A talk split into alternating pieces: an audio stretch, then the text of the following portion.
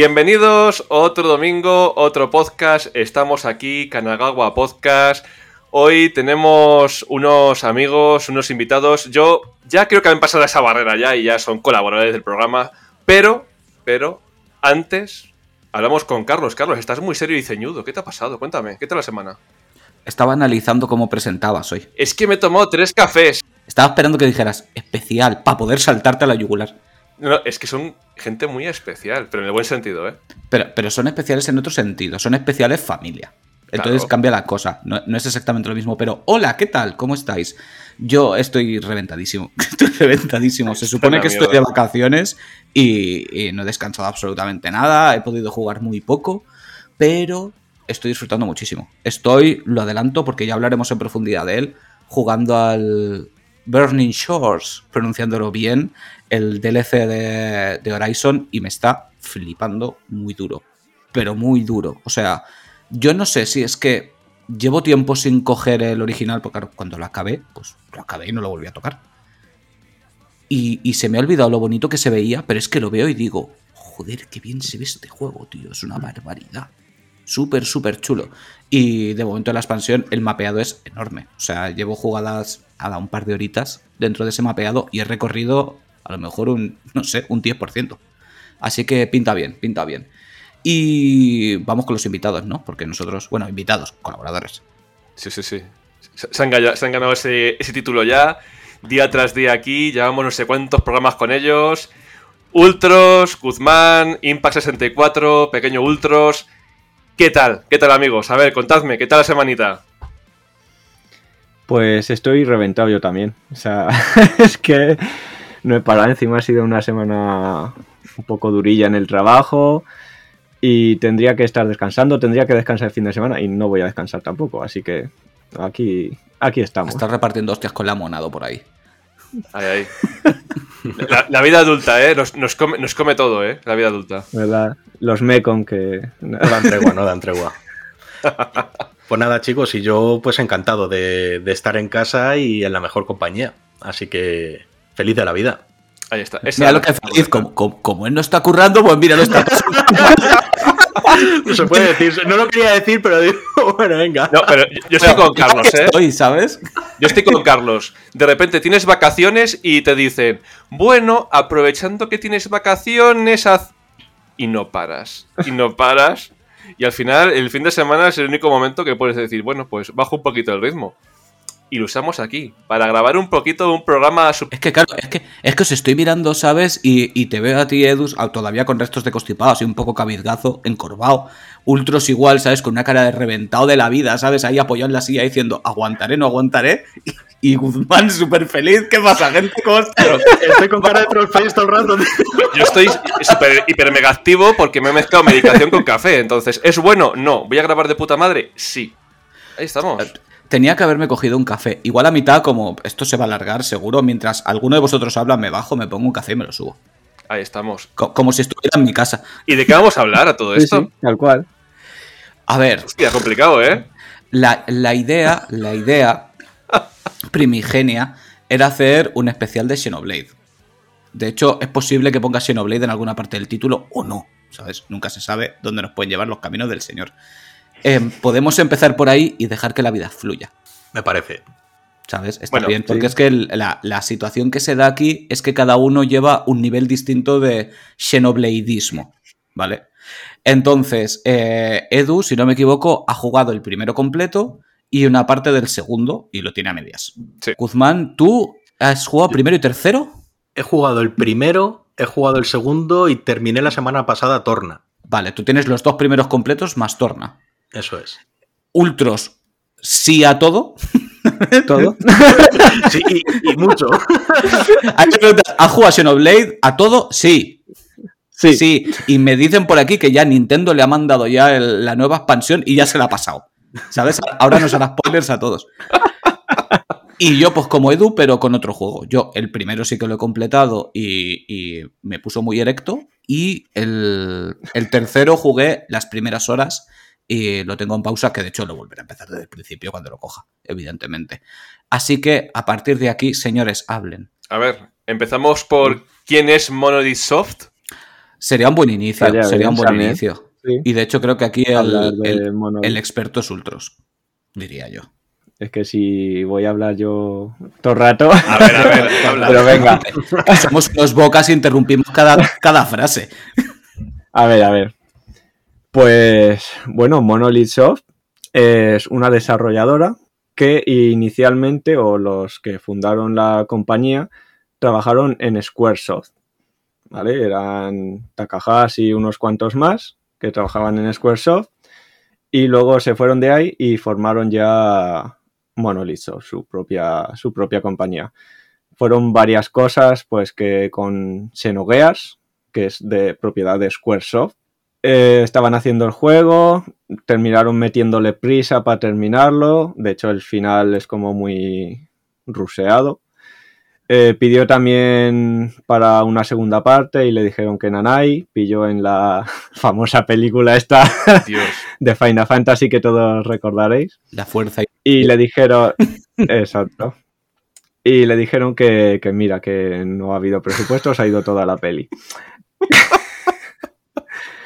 Entonces, pues bueno, a partir de ahí, pues ya dijo, pues mira, pues me hago yo mi, mi propia compañía y de ahí surgió, surgió Monolith. Se marcó un vender. Por cierto, el, el guion de Xenogears estaba planteado para ser guion de Final Fantasy VII.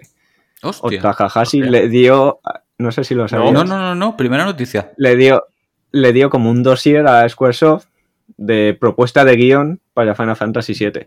Y Square lo rechazó porque era como muy, llamámoslo, no sé si adulto, ya sabéis que tiene mucha simbología religiosa, Xenoblade y tal, y dijeron que no, que no querían meter eso en, Se hicieron en casquita, vaya. Fantasy. Sí. Sí. y pero le dijeron, bueno, pues si quieres, hazlo tú aparte, y de ahí surgió Xenogears. Claro, porque Xenoblade se considera dentro del conglomerado este que llaman Xenosaga, ¿no? Eh, sí, no. Es, es que siempre que O pones, estoy, claro. estoy jugando los Xenoblade, siempre te salta alguien diciendo, pero has jugado los, ¿sabes? Es que forman Sí. parte de la historia. Y tampoco yo, como no estoy muy metido en el lore, no tengo Mm. claro hasta qué punto eh, todo realmente está unido. Xenoblade tiene ese nombre más por guiño. Lo dije en un, en un vídeo, cosa de, de Iwata, de hecho, eh, porque el juego al principio, el primer tráiler que se enseñó en un E3 era Monado Beginning of the World. O sea, no tenía Xeno nada. Es cierto, eso lo recuerdo, eso lo recuerdo. Mm. Pero Iwata le dijo, oye, pues ya que has hecho Xenogears Xenosaga, pues ponle Xeno algo y salió Xenoblade. Está salvando el día. Joder. Sí, sí, un grande. Sí, sí.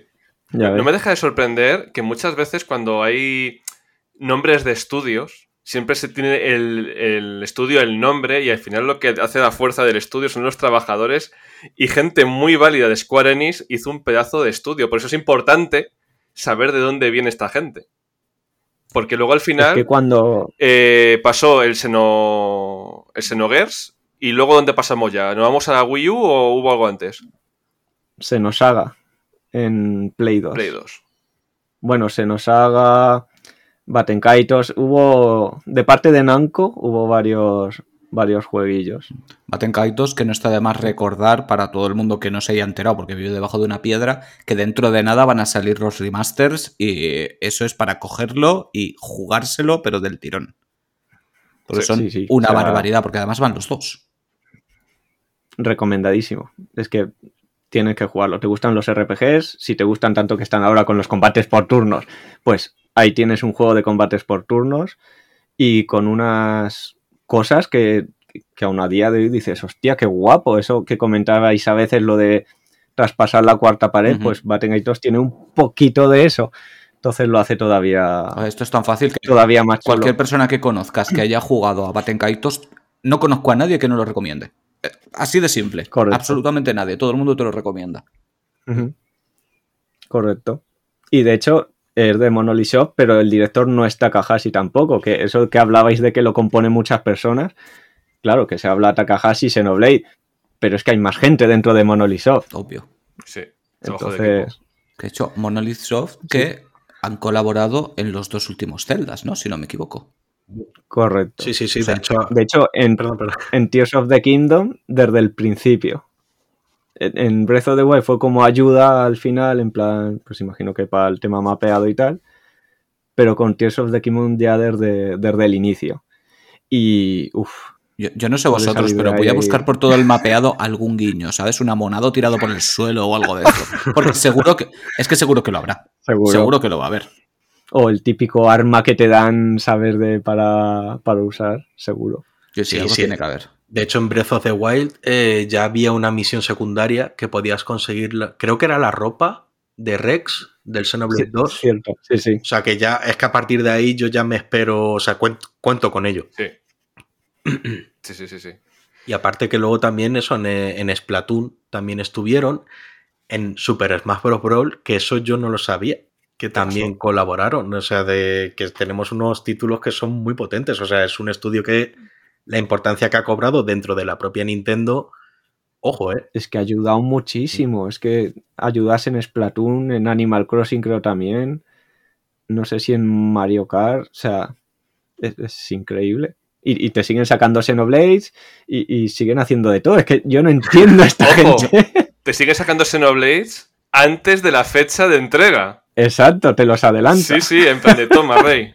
Un poquito antes, para ti. Para no ¿Han pase. dicho cuánto va a durar la expansión? No, Porque Torna no es precisamente corta, por lo que yo tengo entendido. Yo lo tengo, No, os digo, lo tengo reciente y a mí no quiero decir una mentira, pero me ha llevado igual tanto tiempo como un Zelda, un Ocarina of Time o por ahí. ¿eh? También es verdad que yo me entretengo mucho porque, como digo siempre, soy muy buen paisano. Pero me habré hecho, bueno, hay un sistema de progreso de misiones secundarias y habré hecho dos tercios. Y me ha llevado, yo creo que sus 25 o 30 horas. eso iba a decir, digo, unas 30 rondando, 20 y muchas. Sí, y el, y el Futuros Conectados creo que era más o menos eso, ¿no? Una cosita así. Eh, no, ese era poquillo. Ese eran unas 10, 12. Pues, pues entonces me, flip- me flipé muy, muy, muy duro con él entonces. Sí, no, o sea, te puede durar lo que Porque te quiera durar. lo- pero lo lo, que es más. la historia. Lo, lo que necesite durar. Ni más ni menos. Exacto. Lo que dure, dura, ¿no? Claro que luego tienes que si los monstruos únicos, que si tal coleccionable, pues ya te puedes pegar ahí la vida. Es Y que yo bueno- la verdad es que es, es- es un juego que no, no esperaba que me enganchara de la manera que me enganchó. Quiero decir, es el típico que dices, lo tengo que jugar, lo tengo que jugar, lo tengo que jugar. Pero lo miras, ¿sabes? Coges la caja y dices, "Uf, aquí estoy viendo muchas horas y tiene, no sé cómo describirlo, sobre todo el primero, tiene una estética que no tienes claro si te va a entrar. O esa es la sensación que tenía yo. De esto que dices, no sé si me voy a acostumbrar a esto, o se me va a hacer duro, o se me va a hacer raro, y, se te tarda en ir como una media hora, aproximadamente. Y De hecho, estaría guay no empezar por cómo llegó a Xenoblade a, Sí. a cada uno de nosotros. Ah, pues mira, pues. De hecho, ya que estás, Carlos, si quieres empezar. Venga, va, pues ya, ya he hecho la chapa. Eh, pues lo mismo, es el típico juego desde, desde su época que, que decías, tengo que coger, lo tengo que coger, lo tengo que coger. Salió Xenoblade 2 y yo digo, mierda, ya la hemos liado. Digo, ahora ya hay dos, ¿sabes? Ya estamos jodidos. Pero sí que leí que eran completamente independientes y no había ningún problema si, si no habías jugado al primero. Sí que es verdad que no es del todo cierto, pero vaya. Digamos que lo que es la historia principal, pues no tendrías ningún problema, solo que al final, pues te perderías cosas que no entenderías. Y luego ya salió la, la Definitive Edition del 1. Y, y me puse a mirar artículos. Yo creo que como hace mucha gente, ¿no? Mirar artículos. Y en todos ponía lo mismo. Sistema de combate complicadísimo, te tienes que adaptar, tiene mucha historia. Y ya estamos, tío. Ya estamos, me voy a querer pegar un tiro. Y ahí es cuando entra Ultros, que ahí es como te conocí yo, porque cogí YouTube y puse Sistema de combate Xenoblade. y, me, y- y me salió tu angelical cara y digo, vamos a ver qué nos, cuesta, qué nos cuenta este hombre. Y coño, siempre recomiendo ese vídeo a todo el mundo porque está súper bien explicado. Y yo cuando acabé de ver el vídeo dije, joder, tío, esto, vale, es un sistema complejo, pero joder, se entiende bien. Claro, se entiende bien en tu explicación. ¿Sabes? La aplicación del juego es, es un poco aquí cogida con pinzas. Pero en cuanto entras en el rollo y te metes en el flow, por decirlo de alguna manera, ¿no? Del combate, es es súper intuitivo, es súper agradecido y yo me lo pasé de putísima madre. Y, y la historia lo mismo, le cuesta un poquito de arrancar hasta que te llevas el palo de tu vida a las dos horas o tres horas y ya estás dentrísimo. O sea, de repente es, es- aquí estoy yo, ¿sabes? O sea, yo me tengo que enterar qué cojones está pasando aquí. Y no sé, 100 horas después dije, "Est- esta saga, ¿por qué no la he jugado antes, tío? ¿Por qué no la he jugado antes? La- me flipó muchísimo. Y de hecho, hoy día a día me sigo diciendo, ¿por qué no estás jugando al 2 y al 3? Pues porque son tremendamente largos. Entonces, me los tengo que repartir. De hecho, ahora cuando acabe Persona 4, mi idea es coger Xeno 2. Y ya Sí, claro. el 3 para cuando acabe. Con el Zelda dando vueltas por ahí. Claro. Bueno, claro, sí, sí, sí. Es que no da tiempo, tío. es que no da tiempo. Y luego Final Fantasy XVI, o sea, Hostia, sí, Vale, venga, va, lo cogeré allá por octubre. Más Pero o sí. menos. ¿Pero de qué año? Sí. Porque es que luego es que es imposible, tío. Hay muchísimo, muchísimo. Pero, pero fijaros, bendito problema. O sea, Sí, sí, sí. bendito Sí. problema. Es que tengo demasiados Sí, sí. juegarrales por jugar, qué vida más dura. ¿Sabes? No, y además es el típico juego que tiene que ser el que tengas de, de- de cabecera, ¿no? Por decirlo así. Yo siempre junto uno muy tocho con, con indies o con cositas más pequeñas. Y este es de. No me tengo que entretener con otra cosa, porque además lo merece y te lo pide. Y Sí. así empecé yo. Pues yo empecé parecido. Igual, ya Carlos me pasó el, el vídeo tuyo de, de Pequeño Ultros y dije, vale, porque al final las reviews siempre iban por el mismo, por el mismo tiro. En plan, es que es muy complicado, muy complicado. Digo, bueno, ya es muy complicado. eh, tengo casi 40 años y voy jugando RPGs toda la vida. No sé, entiéndeme. Motivo de Ya- más, los reflejos ya no son los que eran. Claro, ¿sabes? Pero que bueno, que ya he jugado tantas cosas y tantos sistemas diferentes que tal. Ya vi tu vídeo, tal y cual, y dije, bueno, el sistema de combate me, me convence. Pero claro, quieres buscar una opinión amiga y quieres ver pues, alguien de, de cuál te fías. Pues me metí en, en un vídeo de Dan, Dan de Puerta al Sótano, que hablaba de él, y en cuanto terminé el vídeo, pues me le compré. Y increíble. O sea, increíble. Y lo mismo que Carlos, en plan de por qué este juego no ha llegado a mi vida. Claro, eh, a lo mejor es que estaba en una plataforma que yo en ese momento no tenía. eh, a lo mejor es que tenía sobrecarga de juegos. A lo mejor tal, pero bueno, que lo, lo suyo es jugarlo, aunque sea un poco tarde, aunque te llegue tal. El año pasado, cuando hicimos el top de juegos de- del 2022, metí un juego de 2018. Y la gente me dijo, oye, que ese juego no es de ese año. Y digo, ya, pero yo le he jugado este año y me parece un juego de puta madre y yo lo he descubierto este año. Entonces, lo que importa es jugarlo. De hecho, en mi top de 2025 estará Xenoblade 3. O sea, que yo lo voy diciendo ya. Que es eso, tío. Sí, sí. Va, ¿Y venga? Gumi, por hablar. No, si es que, a ver, mm, me estoy dando cuenta de que es posible que Ultros sea, para los que habéis visto perdidos, nuestro Desmond. Sí. Porque Sí. Le hemos conocido por separado, pero todos tenemos ese hilo conductor en esta conversación. Que a mí me pasó lo mismo. Cogí Xenoblade y dije, vale, voy a ponerme a jugar. Te tienes que mentalizar. Yo, en mi caso, para un RPG me encantan, pero ya me tengo tomado el pulso y sé cuándo sí y cuándo no.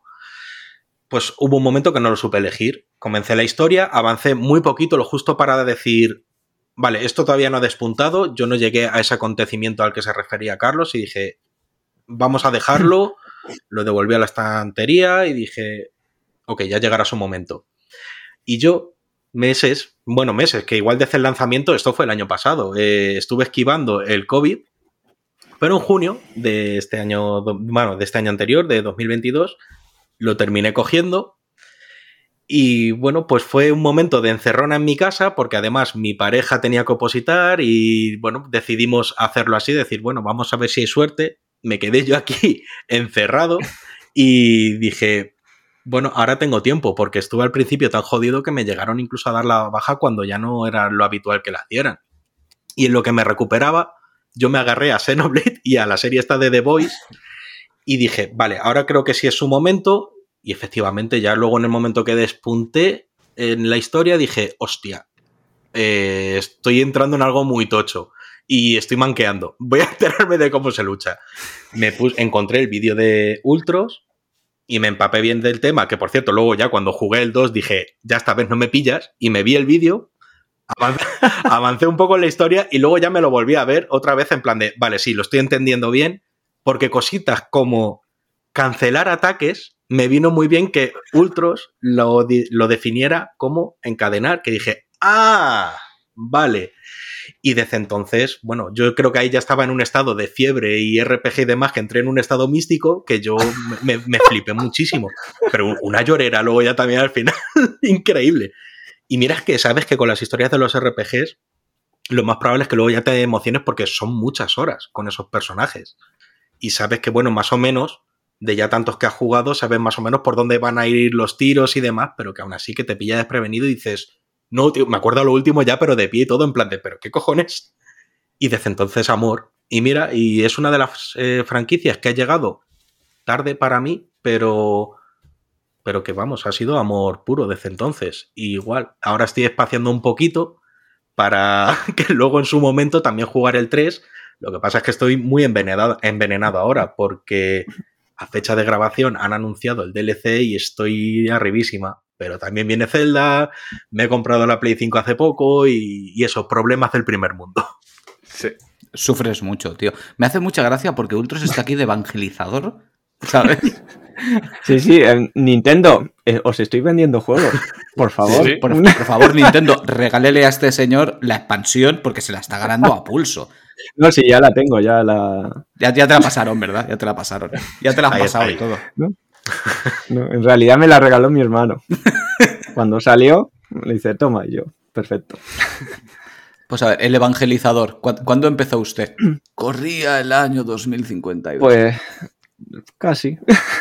No, a ver, de hecho mi historia es curiosa porque pues, si alguien no lo ha adivinado todavía, es mi saga favorita, ¿vale? Se ha transformado mi saga favorita, mi juego favorito, mm, increíble. Pero yo empecé que de hecho ni siquiera iba a comprar el juego. Mm, se anunció lo de mm, Beginning of the World, luego cambiaron nombre a Xenoblade y tal, y era una época, final de vida de Wii, que no sé si os acordáis, que prácticamente fueron seguidos Xenoblade, Zelda Skyward Sword, The Last Story y Pandora's Tower. ¿Qué dices tú? Cago en la leche. Vaya último año de, vida de una consola. Bueno, pues estaban todos esos y claro, pues yo tenía un hype por varios juegos, especialmente por Zelda y por The Last Story. Porque era, claro, Sakaguchi, creador de Final Fantasy, Nobuo Uematsu, pues tenía un hype increíble por el juego. Y veía, pues, Xenoblade y yo, ah, qué guay, un otro RPG. Ya está. O sea, no le hice más caso que eso. Luego empezaron, empezó a acercarse la fecha de salida y los análisis lo ponían súper bien. Y según se iba acercando ya prácticamente al salir, todo el mundo diciendo, buah, que se va a agotar, que está agotado no sé dónde, que no sé cuántas. Y digo yo, hostia, yo lo veía, estaba chulo, pero digo, a ver, en un futuro lo quiero jugar, tampoco quiero quedarme sin él, o sea, no es que tenga mucho hype por él, Eso con Nintendo no se puede. claro, pero, pero me gustaría jugarlo, entonces llegó el día de salida, llamas a no sé dónde, agotado, ya miras ahí por internet, agotado, y tú, ¿pero qué ha pasado? Llamé a un game donde empecé trabajando, de hecho, que conocía gente y tal, le digo, oye, eh, ¿tenéis algún Xenoblade Chronicles? Dice, pues un momento, me mira y me dice, me queda uno. Lo único que es la edición especial. Flipas, ¿eh? O sea, a estas alturas. Claro, yo quería el juego normal, sí. Y, y digo, no quiero tampoco la especial ni nada. Y solo le quedaba la especial, que era con un mando pro rojillo. Y estaba así, digo, pues, pues mira, guárdamela. Digo, aunque sea la especial y quería la normal, porque. Porque sí, porque Dices, quiero "Ah, tenerlo más para jugarlo algún día. mando". Claro. y ya está, fui a por él, lo cogí. Creo que jugué a Zelda primero. No, no recuerdo exactamente el orden. Pero ya lo jugué. Y, y hasta ahora. o sea, me flipó desde el primer Y segundo. tengo curiosidad, ¿cuál es tu favorito? Aunque duela. Uf, es que ese es un melón gordo también. Ya, es duro, es duro. Era, era el primero, sin duda. Y ahora con la salida del 3 estoy dudando. Me, me ha marcado. Me ha llegado muy a la patata el 3. Entonces, me pasa un poco como con Zelda, con Ocarina of Time y Breath of the Wild, Mm, ¿sabes? Tira uno mucho de nostalgia, claro. Ocarina of Time. Y Breath of the Wild es más nuevo que dices, hostia, es que como juego es increíble, o sea, y es mejor. Pero todo lo que me aportó Ocarina of Time en la época es, es- es que fue una locura. O sea, pues, pues, También Breath of the Wild. Pero claro, tienes ese cariño de- del 3D de lo que significó, que estás ahí siempre durando. Entre Zelda diría que Breath of the Wild me gustó mucho más, o sea, me voló más la cabeza. Pero entre Xenoblade sigo dudando. Es posible que el primero, por, por lo Por que la digo, nostalgia. porque fue... Sí, básicamente. Entonces, que además es que lo jugué en Wii. Que, que este juego que la mayoría lo ha jugado ahora en, sí, sí, sí. en Switch, eso entraba en una Wii. O sea, yo jugaba, veía ese mundo y digo, ¿cómo han metido esto en una Wii? Es, es que no puede ser. Porque veías a la competencia con PlayStation 3, Xbox, y, y te sacan eso enorme. Dices, tu madre mía. Pero es que, ojo, que unos años después te lo metieron en un cartucho de 3DS, ¿eh? Sí, sí, sí, o sea, Sí, sí, sí. es exclusivo de New, Sí, eso sí. Sí, pero en una 3DS. Que la resolución era para arrancarte los ojos, pero, pero está, ¿sabes? Está el juego entero y también los FPS a veces iban que volaban, pero, pero bueno, pero lo metieron. No, y de todas Magia maneras, tú- yo lo pienso con todos. Quiero decir, el 1 todavía, ¿sabes? Porque si lo metieron en Wii, lo tienen que meter en un cartucho de Switch. Pero, pero tú ves los mapeados del 2 y del 3. Yo del 3 solo vi un cacho. Pero es que cuando lo vi digo, estos hijos de puta. O sea, ¿cómo calzan esto en estos cartuchos? No, no lo entiendo. El, el 3 es increíble, o sea, técnicamente me parece lo más de lo más burro que tiene Switch. Sí, sí. O sea, no solo gráficamente, que está chulo, ves, tú ves los mapeados y dices, hostia, qué bonito, qué chulo se ve todo. Pero es la cantidad de personajes que manejas todos a la vez, los enemigos, que igual puedes, que luchas con seis personajes, luego te salen 10 enemigos y no tiene ni una puñetera caída. Es que es increíble. Es que muchas veces llevamos la definición de un juego grande técnicamente por el hiperrealismo de las imágenes y tal, cuando realmente es una maravilla técnica meter todo eso en un cartucho tan pequeño. O sea, a mí Switch me está dejando con el culo partido con un montón de juegos, entre ellos esta saga, que no te imaginas que, es, que una portátil caiga eso. Mm. Para Claro, nada. y el trabajo de compresión que tienen Mm. para meterlo en, en los cartuchitos. Que tú ves juegos de, yo qué sé, PlayStation 5, PlayStation 4, PC que te dicen, pues es que la intro en 4K ocupa 10 gigas y tú, pero si hay, ¿qué dice 10 gigas? Digo, sí, cual- un Zelda te ocupaba, no sé si eran 13 o 14, el Breath of the Wild. Sí. Un- una pregunta así al aire. ¿Consideráis que, que Xenoblade, como se suele decir bastante, es saga de RPG hardcore? ¿Qué es RPG Hostia. hardcore? Define exactamente. Claro. Define eso. ¿Hardcore en qué sentido? Pa- para jugadores muy experimentados dentro del género RPG o JRPG, como prefiráis. Yo diría que sí. Yo es que no sé. O sea, es- si una, si una persona Eh. nunca ha tocado un RPG, no le recomendarías tocar un Xenoblade, ¿no? Le va a pasar mal. Le di- Le va a pasar mal. Claro, claro, o sea, yo nunca voy a dejar, lo diré en algún vídeo cuando haga o análisis o alguna cosa, nunca diré no recomiendo jugar a nada, pero sí que avisaré de cosas como esa, en plan, si no has jugado nunca, ojo que igual se te puede hacer bola o ten en cuenta que son juegos muy lentos, porque claro, un JRPG es muy lento. Entonces, el sistema de combate también no es que sea por turnos, elijo A y ataco, no, tiene su, tiene su chicha, es como más complejo de entender. Entonces, puede meterse, pero si va también con la mente abierta o preparado a lo que, lo que se Ese es el punto fundamental. Es que yo, yo no entiendo, o sea, no contemplo la situación de que algo sea hardcore. Yo siempre que mejor me he enfrentado a un juego que era un poco más complicado, tenía la voluntad de aprender esas mecánicas. Si tú tienes la voluntad de querer jugarlo porque te llama, es solamente aprenderlo. Es- no sé, es que son juegos, tampoco son manuales de aerodinámica. Sí, no, lo que pasa es que estamos en una racha que como hay tantísimos juegos, la gente los envía a tomar por culo con una facilidad pasmosa. Es que ¿sabes? está el tema. Entonces, claro, eh, yo sí que considero, no sé si decir hardcore, ¿sabes? Esa es la, la expresión que se suele usar. Pero sí que es verdad que si no estás mínimamente experimentado en JRPGs, se te puede hacer un poco bola. Porque los hay, digamos, más amables como entrada al género. Pero Claro. vamos, si te gustan los JRPGs, te lo vas a calzar como una bestia. Es que yo creo que nosotros venimos de otra época de te tocaba un juego. No, no, en serio, te, te tocaba un juego y te le comías. O sea, Sí, te sí. regalaban eh, para Play 1, Play 2, tal, o para la Super Nintendo un juego y no había opción de decir paso. Ahora sí, ahora hay opción, con lo que dice Carlos, hay opción de no me gusta uno, pues tira otro. Nosotros nos hemos, nos hemos criado en eso, de te ha tocado un juego que a lo mejor no te hacía mucha gracia y le jugabas y te le pasabas. Entonces sí que tenemos más aguante. Ahora, claro, como tienes la opción de juegos muy baratos, mucha, mucha cantidad de títulos y tal, pues si, no- si algo no te acaba llenando, dices Nest y baja por otro. Pero claro, No, pero aquí el, el problema no sería que no te gustara. El problema sería que te costara jugarlo.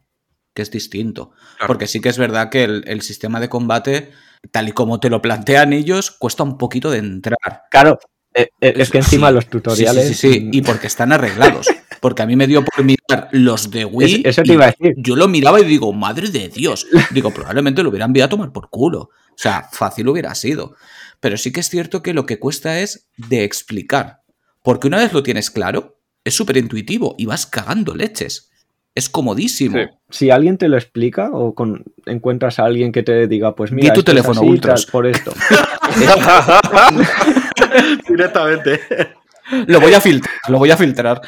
Eh, sí, ¿no?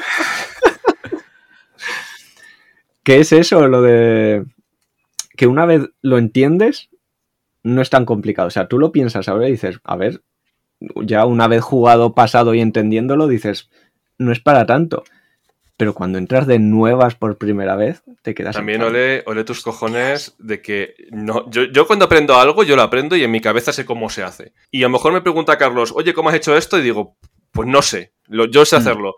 Pero la capacidad de decir y explicarlo y que la gente lo entienda, tío, o sea, chapó, ¿eh? Chapó. Tío, a ver, vamos a ver, eso me pasa a mí hasta en el curro. sí, sí. ¿Sabes? Que hay peña que pregunta, oye, ¿y cómo hacías el no sé qué? Y yo, hay veces, hay atajos de teclado que no los sé ni decir. Sí. Que le digo, espérate, mira, porque tengo el movimiento automatizado, ¿sabes? Y digo, es esto. Y lo mira, ah, vale, vale, esta, esta tecla, esta tecla. Es, as- así es la vida, amigos. Quiero decir, ahora que hace tanto que he jugado el primer Xeno, si ahora me cojo el segundo, probablemente necesite un buen ratico de, de adaptación otra vez. De hecho, me acaba de pasar con el Horizon, que no es tan complejo el sistema de combate, ni muchísimo menos, y no sabía hacer nada. Es que no sabía sacar ni la parabela.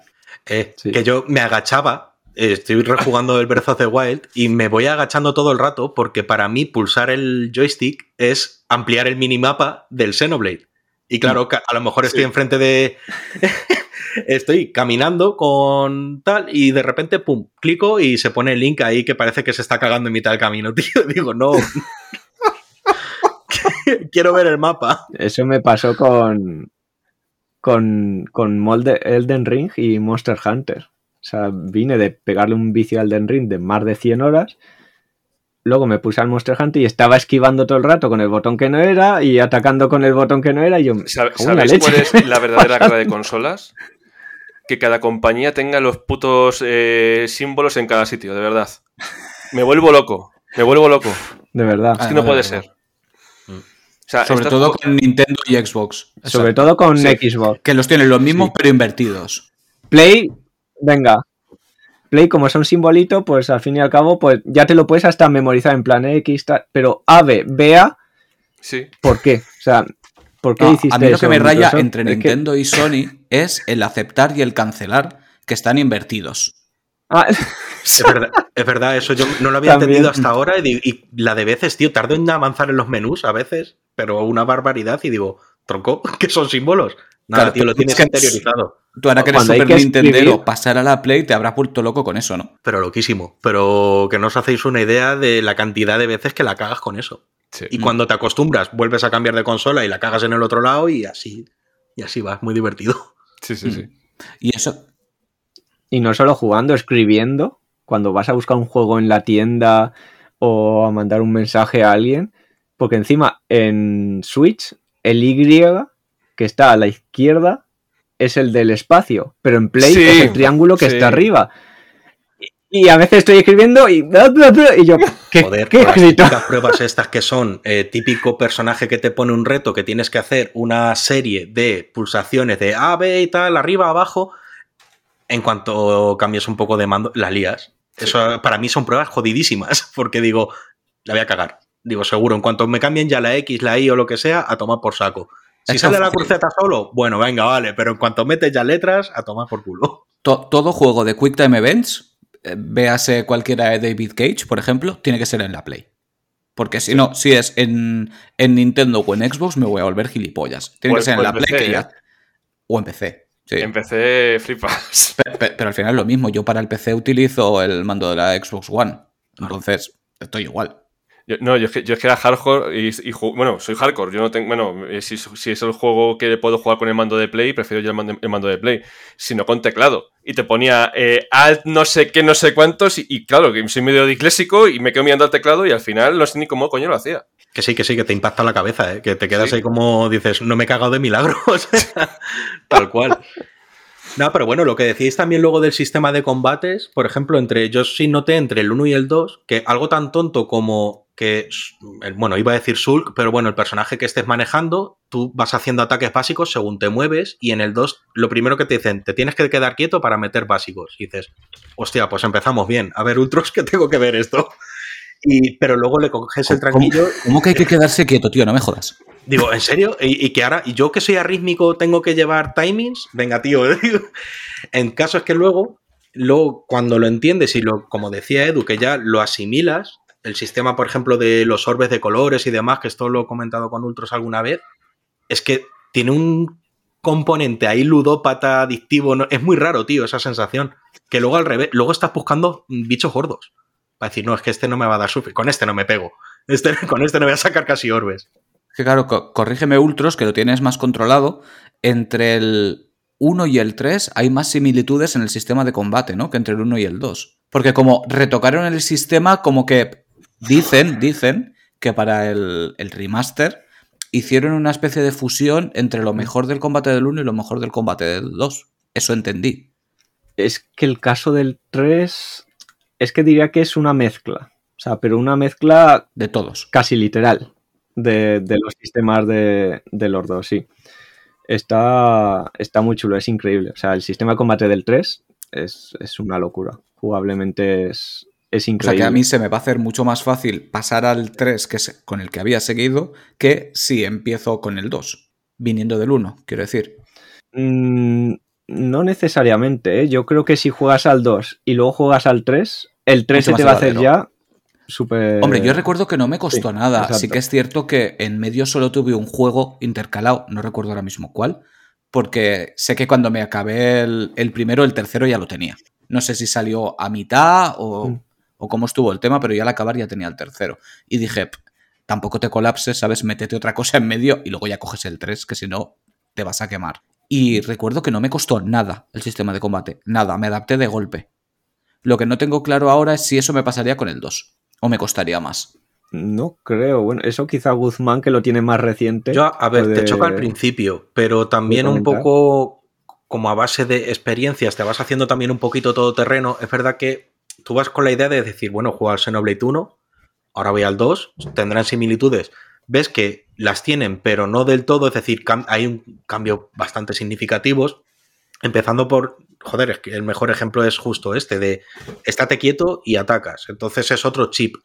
Pero Eso me ha colapsado de estarme quieto, porque a mí me gustaba mucho precisamente, bueno, me gustaba y que es necesario para el sistema de combate, los ataques laterales, los ataques por detrás, quiero decir, forma parte del gameplay al final. Sí, pero es eso, pero al final luego te terminas, ya asumes el chip nuevo y para ti ah, nace un nuevo, una nueva forma de jugar, incluso te olvidas, yo ahora mismo ya si cojo el 1 no me acordaría de luchar muy seguramente, me adaptaría rápido pues porque al final ya lo, lo que decimos lo has hecho tuyo, pero, pero es que luego llega Torna y tú te, igual, bueno, aquí ya iba avisado por Ultros, eh, te va a molar más porque le pegan todavía un giro de tuerca. Y así es, pero es que encima el giro de tuerca que meten es todavía para mejor y dices, qué cabrones, macho, que lo han seguido puliendo y a mí cada sistema de combate me va gustando más que el anterior. Al principio el 2 me chocaba por esto mismo, decir, joder, ha cambiado mucho. Es como que yo soy muy reacio para las cosas nuevas. Ah, que me has metido santuarios y me has quitado los templos. Pues mierda, yo soy así, ¿vale? Yo soy un viejo en el cuerpo de una persona cada vez menos joven. Pero es verdad, soy muy reacio para las cosas nuevas, pero luego me flipan un montón. Pero me tienen que entrar. Y con el sistema de combate del 2 me pasó eso, en Torna, ya os digo, iba avisado por Ultros y es como que estuve más receptivo y, y así terminó siendo, ya no solo porque te lo diga él que pilota un huevo de la franquicia, sino porque dices, hostias, que es que esto es lo que mola, esto es lo que han cambiado, el agregado y demás. Es espectacular el sistema de Torna. Y ya si luego también estoy avisado por él, como acaba de hacer ahora, pasas al 3, que ya hacen como el híbrido, vamos a decir, perfecto, así lo tengo yo idealizado de todo, pues ya pff, es, es uno de los motivos también para querer hincarle el diente. Es decir, vamos a ver qué han hecho ahora aquí. Cuando un estudio hace eso, se nota que es un buen estudio, porque eso también le pasa mucho. Sí. Aquí meto la Morcigawa. Ya sabes qué voy- qué le voy a decir. Al Ryuga No, Studio. Para, para- para nada lo sé. Que al final. Sí, nunca he escuchado hablar No, no, de no, eso. pues pero aquí apenas, no- apenas. No sé de qué me habláis. Claro, no, es que le pasaba a la gente con el Isin o cuando coge un, un Yakuza antiguo que dice, joder, no, es que raspaba un poco más. No es que raspe más, es que han ido de menos a más. Bueno, perdón. De, de- de ser cojonudo a ser la hostia. Entonces, claro, con cada juego van puliendo, van puliendo, van puliendo. Y yo muchas veces quiero jugar al 3 del Xenoblade más que nada por el, el combate. O sea, aguanto en el 2 porque quiero jugarlo cronológicamente, pero quiero probar el combate del 3. Porque todo el mundo me decís que el combate del 3 es, es el pináculo de Xenoblade. Por cierto, ¿estará cambiado el combate en la expansión? Espero. Por lo que se ha visto, es similar, pero tiene alguna cosilla. Sí. Imagino que Sí, sea como Torna. alguna cosita es extra. Muy parecido, pero un X. Sí, Mejoras de vida que le llaman. Que de hecho ya lo hacen cada juego. Sí, cada juego se supera. Sí. O sea, manteniendo la base, porque todos van sobre la base del, del primero. Pero es como que van, cambian esto, cambian no sé qué, añaden esto. Y dices tú, hostia, qué guapo. Y el 3 es eso, es como la mezcla de todo, que es increíble. Pero si vas al 2 directamente, como, como has comentado antes, mm, bien. O sea, te cambiarán cosas como lo que ha dicho Guzmán de, del ataque automático, las artes también, Sí. si lo recuerdas. En el original tenían X tiempo Sí. para rellenarse y en Xenoblade 2 las artes las recargas con ataques automáticos. Entonces eso al principio, si, si hace mucho que juegas, pues igual ya ni te acuerdas, pero si lo juegas seguidos te quedas un poco... No, no, a ver, yo de- Ostras. Del, ¿Qué- del sistema de combate del, del primero sí que me acuerdo. Del que no me acuerdo es del tercero, porque jugué muy poco, pero sí que tengo el recuerdo de que cuando me puse a jugar me pareció súper natural. O sea, no, no me resultó ni especialmente complejo, ni raro, simplemente era, no sé, como estar en casa, pero de otra forma distinta. De hecho- me, me fue comodísimo adaptarme. es que empiezas y empiezas, entre comillas, digamos, parecido al, al Xenoblade Sí. 1, tal como empieza Sí. Xenoblade 3. Entonces, de hecho, ya os voy avisando, ¿vale? Eh, depende a quién manejes en Xenoblade 3, también tiene cosas de combate del 1 o cosas de combate del 2. Por ejemplo, esto de los artes, depende a quién manejes, se rellenan con tiempo, depende a quién manejes, se rellena con ataques automáticos. Entonces, por eso hablo de lo de la mezcla y mil movidas más que te vuelan la cabeza. Pero es eso, que si has jugado a los dos, se te hará todo más natural. Tengo una preguntilla, que llevamos ya casi cuarenta y pico minutos hablando del sistema de combate, pero lo que importa en un juego de rol es la historia. ¿A vosotros qué personaje, por ejemplo, os ha llamado más de cualquiera de ellos? ¿O qué parte de, de la historia? ¿Qué, qué- qué es, qué es la magia de Xenoblade? Más, más allá del sistema de combate. ¿Cómo lo veis? Llorar, Que tío. aquí- Os, os he dejado a todos jodidos, ¿eh? No, y aparte, elegir un personaje cuando cada uno hemos jugado a uno, pues tiene su cosa. Claro. Claro, pero cada uno está donde ha llegado, claro. De hecho, es, es bueno Y sin entrar en Porque spoilers. yo, también. por ejemplo, en, en algunos juegos tú tienes un personaje favorito, se mantiene en el tiempo o pasan juegos nuevos y al final coges a otro, ¿sabes? Como pasó con Yakuza y, nuestro amigo Ichiban, ¿sabes? Que éramos todos de Kiryu, llegó Ichiban y nos comió la cara. Sí, de hecho sí. A ver, yo es que mis personajes favoritos del, del- del original son precisamente dos personajes femeninos, pero es que claro, ahora voy a mirar la cara de Ultros. El personaje de Melia, no sé si atreverme a decir mucho de ella, porque tengo la sensación de que se sabe de ella mucho más adelante, entonces tampoco quiero entrar demasiado ahí. ¿Sabes? Mira, uno se tapa la cara, el otro mira para el otro lado. Es que, Eh, entonces, claro, quiero decir, todo esto basándome en trailers, es que ¿sabes? o, si- o simplemente puedes hablar del que has jugado y ya Sí, está, lo que pasa si es que me da la sensación de que si luego se sabe más, eh, quizá estoy perdiendo ahí matices. Entonces me voy a quedar con Fiora. Porque es un personaje que, digamos que sorprende. Es que, claro, es complicado explicar porque spoileas. Es que hablar sin Es, es spoilers a veces. pero eh, es un personaje que me gustó muchísimo cómo estaba planteado, los dilemas que, que conlleva. No sé, le vi con mucha chicha. Y si no, pues tiro al clásico Shulk, que me parece que es un héroe muy bien llevado. A pesar de que es el típico adolescente japonés que va a poder con todo el destino del universo, ¿sabes? Muy shonen. Pero creo que está muy bien llevado. Creo que está muy bien llevado. A ver, Yo diría. Suena atópico, pero Shulk. Es que me, me encantó y está. Yo creo que lo, lo hacen muy bien. O sea, es un protagonista muy. Muy chulo. Es como que ves la, la evolución de ser alguien que, que apenas lucha, que le tienen que defender y todo, a, a cómo va creciendo, cómo va evolucionando, me, me gustó mucho. Y ya, pues, personalmente, me, hay X partes que me, me llegaron más. Y después de Shul diría sin duda Amelia. O sea, O sea, bastante parecido a lo que, a lo que digo yo. no Sí. me puedo creer que nadie haya dicho Dan- Dan- Danban, no ha dicho nadie. A mí me mola Danban. ¡Ay! Tú en mi equipo. Sí, es que, a ver, es No, que me claro, molan todas. Es complicado que, que tú sabes que un juego es bueno, que una saga es buena, cuando te cuesta elegir un personaje, ¿sabes? Y a mí, por ejemplo, Danban eh, me gusta mucho por cómo empieza el juego, por el trasfondo que lleva, porque conoce sus límites y aún así sigue ahí, ¿sabes? Es increíble. Que además es un personaje que podían haberlo dejado de lado fácilmente. ¿Sabes? En plan, mira, al principio Sí. ya has cumplido tu función. Pero no, luego sigue, sigue no solo luchando, dando apoyo, todas las conversaciones que tiene, es, es muy buen Sí, personaje. Claro, pero es que sigues y, por ejemplo, también la, la relación que tienen Rain y Sarla, o bueno, ya sabéis que las pronunciaciones no es lo mío, eh, a mí, por ejemplo, sí que me atrapó mucho, por Sí. motivos que obviamente no se pueden decir, y de igual que no puedo decir tampoco mi personaje favorito hasta el momento, porque está en el 2 y hay que verlo, porque ya lo hablaremos más adelante. Ultros sí sabe cuál es, pero es que eso es Uf, es que yo he hablado del 1, claro. Si hablo de la franquicia, podemos sacar aquí de Xenoblade 2. Jin. Ese, ese, ese, ese, Ahí, ese ahí, es. ahí- Jin- ahí lo dejaré. Jin y punto.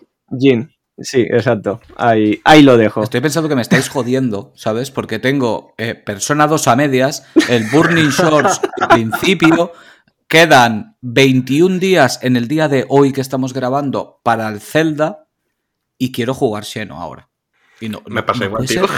No puede ser, no puede No ser. puede no ser, puede ser. no puede ser porque es que Es que encima aquí vamos a recomendar jueguillos cortos, ¿sabes? Porque hemos hablado antes de Batten Kaitos, ahora de No, no, Xenoblade. no, no. nah, Porque ocho- terminamos el 70 podcast horas. Y alguien diga, me he metido en el Xenoblade por el podcast, yo soy feliz. sí, sí, totalmente. Ojalá, ojalá, tío, sí. Perfecto. Si no, porque al final, eh, muchas veces, fíjate lo que le pasó a Carlos, lo que me pasó a mí. Te, empie- te empiezas a ver reviews, empiezas a ver comentarios, empiezas a ver cosas porque no te atreves. Porque al final, cuando todo el mundo dice, no, es que es muy complicado el combate, es que no sé qué, es que. Es como, por ejemplo, los juegos Souls. Es que son muy difíciles, es que es que no sé qué. Y hay un montón de gente que a lo mejor les podría jugar perfectamente y no se mete por el miedo a, a lo desconocido y decir, me voy a Te gastar genera pasta. rechazo. sí. Claro, te, gener- te genera rechazo, te, te- te gastas pasta en un juego que a lo mejor se queda en el cajón. Sí, yo, yo lo digo siempre. Yo, si estoy jugando a esto, es gracias a Ultros y ni lo conocía todavía. O sea, fue porque vi su vídeo. Que desde aquí lo recomiendo totalmente. Si, si alguien no lo encuentra, aunque es facilísimo, eh, buscando sistema de combate Xenoblade pequeño Ultros, no tiene pérdida. eh, nos pedís el link o lo que haga falta. em, te ves el vídeo y dices "Pues, que está clarísimo, vamos para adelante. O sea, y de las mejores decisiones que he tomado. Pues de un barco del que ya no te quieres bajar. Lo que pasa es que eh, tienes que saber del tiempo que dispones para ajustar ese juego dentro de tu, no sé, lista de, de juegos atrasados gigantesca que tenemos todos. Sí. Sí, sí. Los RPGs tienes que saber cuándo, cuándo es el momento. O sea, tienes que estar receptivo y decir, vale, no hay. Bueno, siempre hay algo en el horizonte, ¿no? Pero, por ejemplo, ahora con Tears of the Kingdom viniendo, pues no. ¿Ves? Hubiera sido un buen momento para jugar la expansión, quizás, en estos 21 días.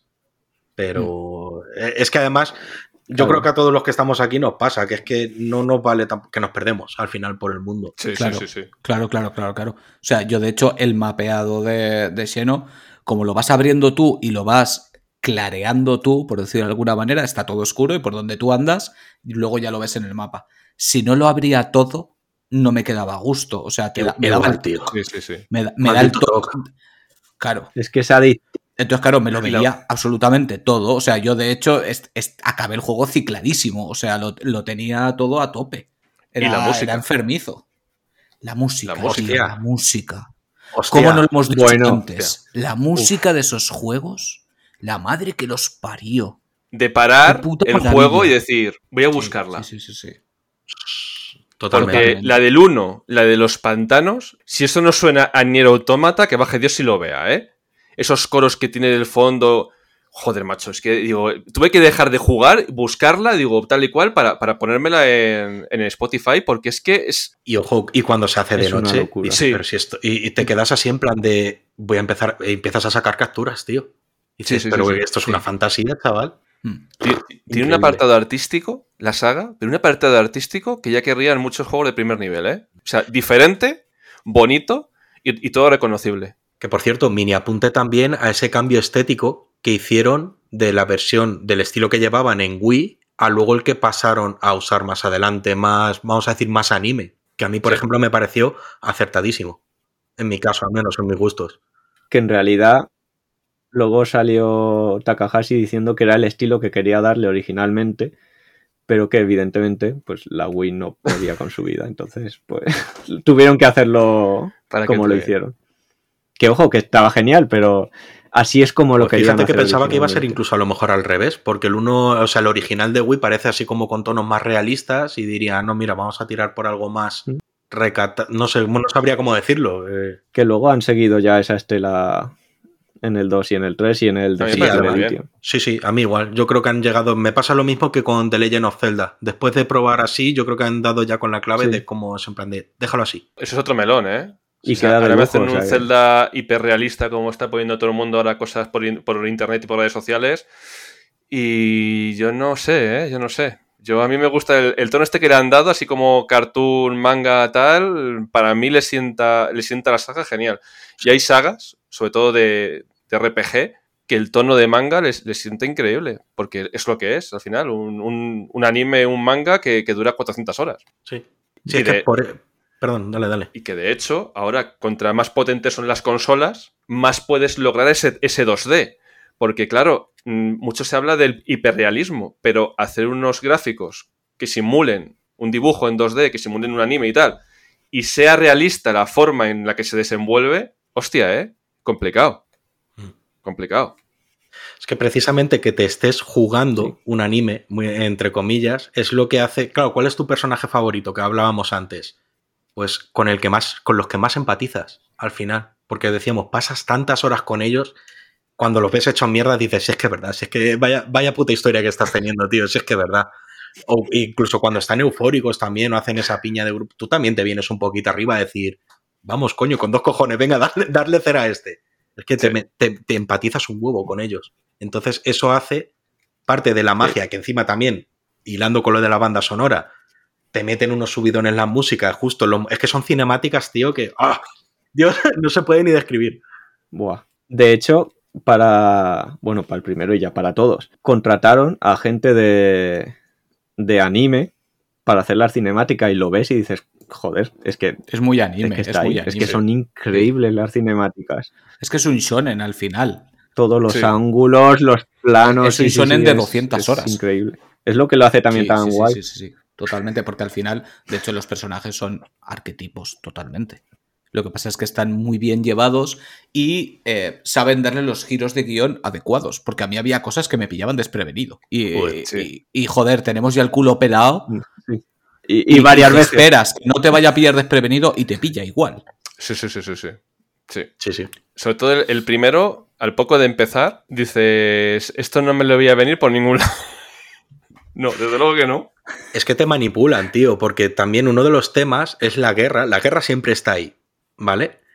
Pero en el punto de despunte, nunca, eh, aunque sea suena un poco redundante, eh, no lo ves venir. Al final te pega un revés que en el 1 porque pasa en X acontecimiento, en el 2 porque te van haciendo la cama, en el 3 no sé cómo será, pero en los trailers ya también, que luego esa es otra, Nintendo es la mayor... la- esos son los spoilers más tochos, los que te hace la propia Nintendo.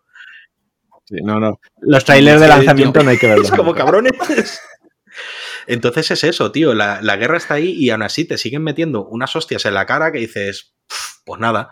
Así pasa que cuando te los terminas, te tienes que dar una vuelta por tu barrio y decir, ¿y ahora qué? Sí. Sí. Ese es un buen melón también, el jugarlo sin saber nada. O sea, esencial en juegos así, porque si ya has visto cosas, sabes que este le pasa tal, que Pascual, lo juegas y puede que te guste, pero ya no te sorprende porque ya lo has visto. Y de hecho creo que es clave para, para que me gustara tanto cuando lo jugué en Wii. Es que no sabía nada, no había leído nada, no había leído casi ni análisis, simplemente me metí a la web, oh, qué bonito los diseños, cerré. Ya, eso es lo que sabía de Xenoblade hasta que lo jugué. Nada. Y claro, luego lo juegas, que ya la intro, dices, hostia, qué guapo. Y lo que decís, que pasa X al poco de jugar, y, y me quedé con una cara de... ¿Qué? o sea, ¿qué ha pasado? Eso es aquí? cosa so- sobre todo del primero. Es- porque en, el segundo y en el tercero, bueno, por lo menos yo lo que jugué del tercero, o no llegué hasta ahí, eh, no hay ningún revés inicial, por decirlo de alguna manera. De- da la sensación No, de que es una historia de las que se va cociendo poquito a poco. Mm. El 2 también empieza, empieza más lentillo hasta que llega ya X capítulo que es pum, pum, pum. De todas maneras, a, a mí es una cosa que y el tampoco 3 me... un poco, un poco parecido. Quiero decir, yo creo que todos los que jugamos JRPGs estamos acostumbrados a que por lo general eh, se cuecen a fuego lento, se toman su tiempo en, en descubrirte, en, en mostrarse ellos mismos, que conozcas a la gente. eh, Sí, son muchas horas exacto de presentación de, de personajes, de trama. y, en algunos incluso estás todo el juego conociendo a, a- a la party, por decirlo de alguna manera. Porque yo ahora que estoy con Persona 4, en Persona 5 era igual. Es que con Persona 4 llevo 50 horas de juego y todavía no los tengo a todos. ¿Sabes? Me, falta me falta uno todavía. Y digo, me cago en la leche, ¿sabes? A ver cuándo los tengo ya todos. Que luego al final vas con quien te apetece. Porque yo, de hecho, en Xeno eh, variaba muy poquito eh, mi party. Las cosas como son. No los movía prácticamente nada. Yo ya tenía mi. ¿A, a quién metíais? La, la primera vez que juegas yo creo que es lo normal. Sí, luego supongo que cuando ya lo sabes explotar hasta el infinito, em, igual tienes un poquito más claro cómo, cómo colocártelos. Pero vaya, eh, yo era de Shulk, Sharla, Danban, fijos. Yo en orden, ¿Sabes? tío, según te los van dando, entraban digo, y ya no se movían, ya está, contrato fijo de primera. Sí, lo que pasa es que yo, Rain, al principio lo llevaba siempre, pero lo acabé sustituyendo por Danban. No recuerdo por qué, o que, que- que me hizo clack en la cabeza, pero al final no lo llevaba. Y mira que Que es, lo, usaba de tanque, lo usaba de tanque yo. A lo mejor Claro. lo Claro, reemplazaste. Es que era como el tanque ideal y de hecho me acuerdo que al final le metí una armadura que ya era, era Jesucristo, o sea, no, era una bestia parda y aún así no lo llevaba. No, no recuerdo por qué, qué, qué asociación hice en mi cabeza para que me sobrara, pero como cuando llevaba un cuarto de Es juego que o los algo dos así, son, son Sí, tanques. no sé, igual es porque me caía mejor Danban, yo qué sé, ¿sabes? No, no lo recuerdo ahora mismo.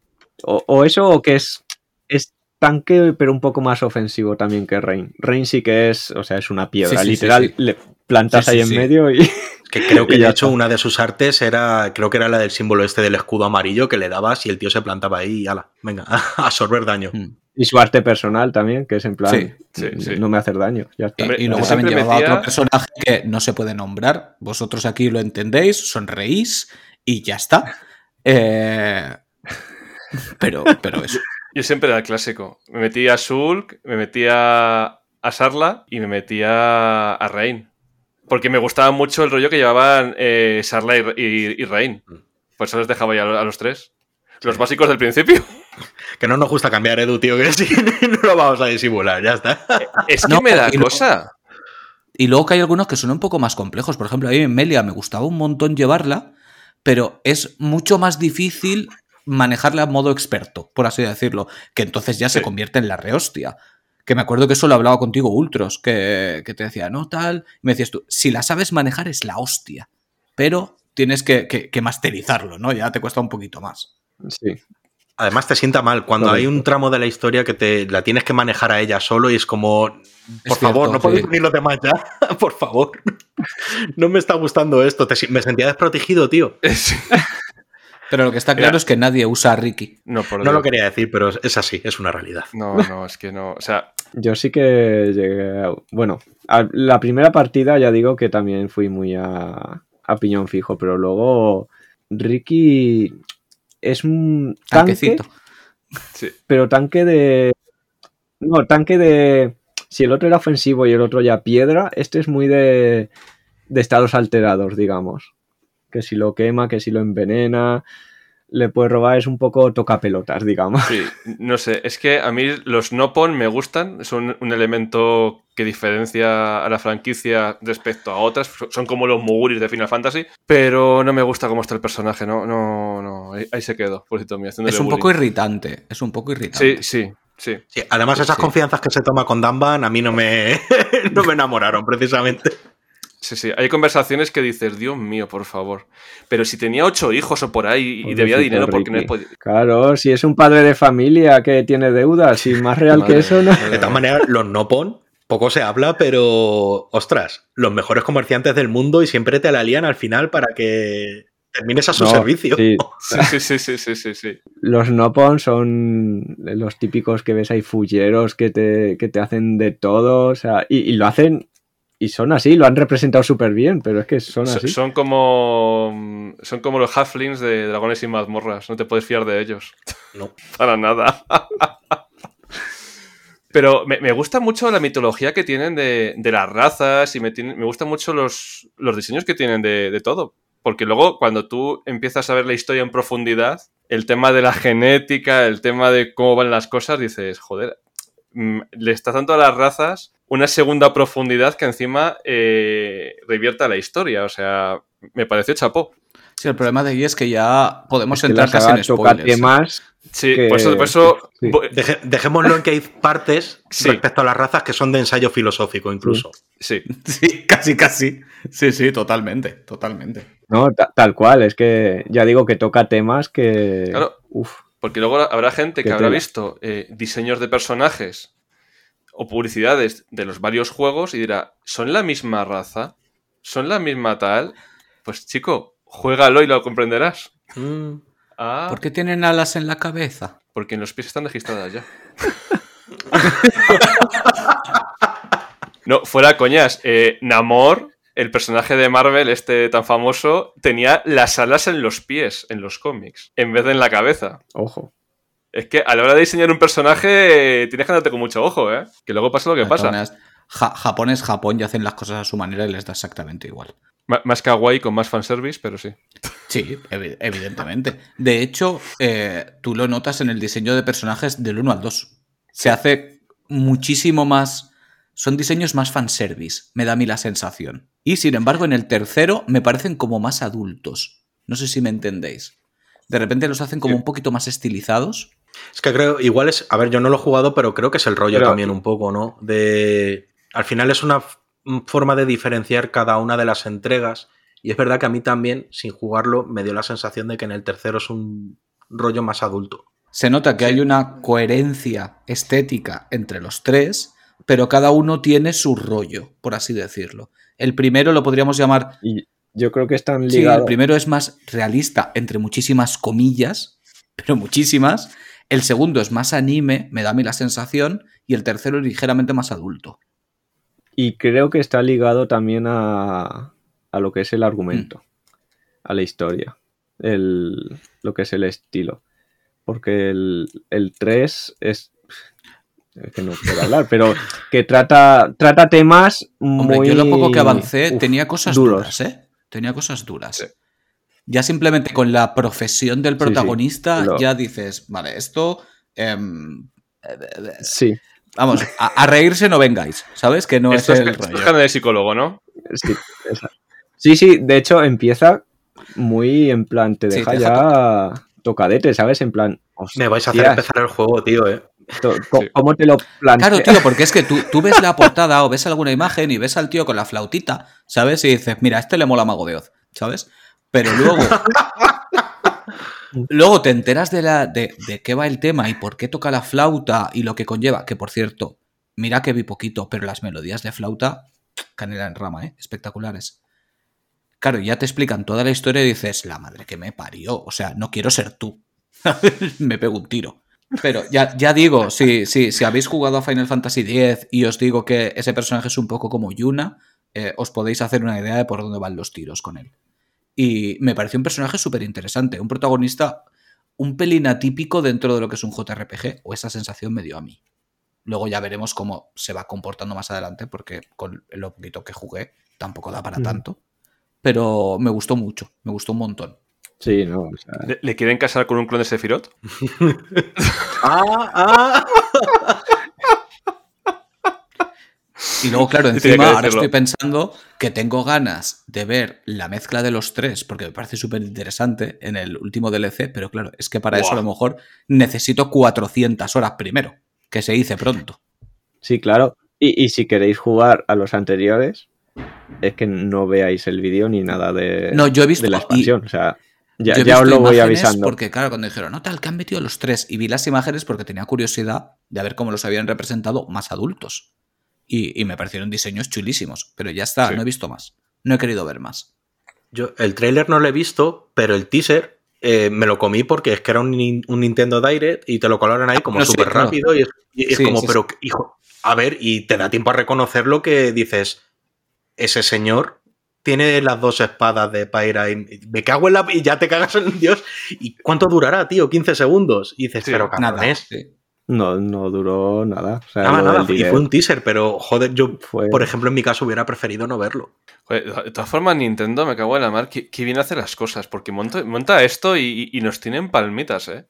Yo cuando vi los diseños, dije, o sea, sin jugar, sin jugar al, al 2 todavía entero, y solamente jugando al primero, cuando vi ahí el, el Sul con el pelo largo, dije, pero, pero, pero, pero, pero esta barbaridad que es, o sea, es que lo que dices tú, o sea, quiero jugar a matacaballos solamente para llegar al punto ese de poner manejar otra vez a Sulk y ver por qué ha cambiado, que es que es brutal, o sea, brutal. Brutal. Que Nintendo para estas cosas maneja muy bien los tiempos y te las sabe clavar muy bien. Porque, por ejemplo, con Zelda lo han hecho increíble.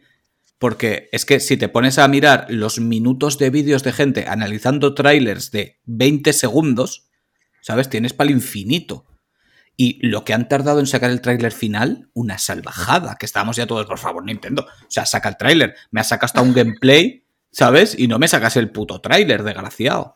Claro, cuando ves el tráiler ya dices, vale, me lo has ido dando con cuentagotas para que ahora que llega el tráiler ya diga, vale. Y vas enlazando eh, imágenes, que de hecho yo he visto ya algunos análisis, pero análisis de dos horas.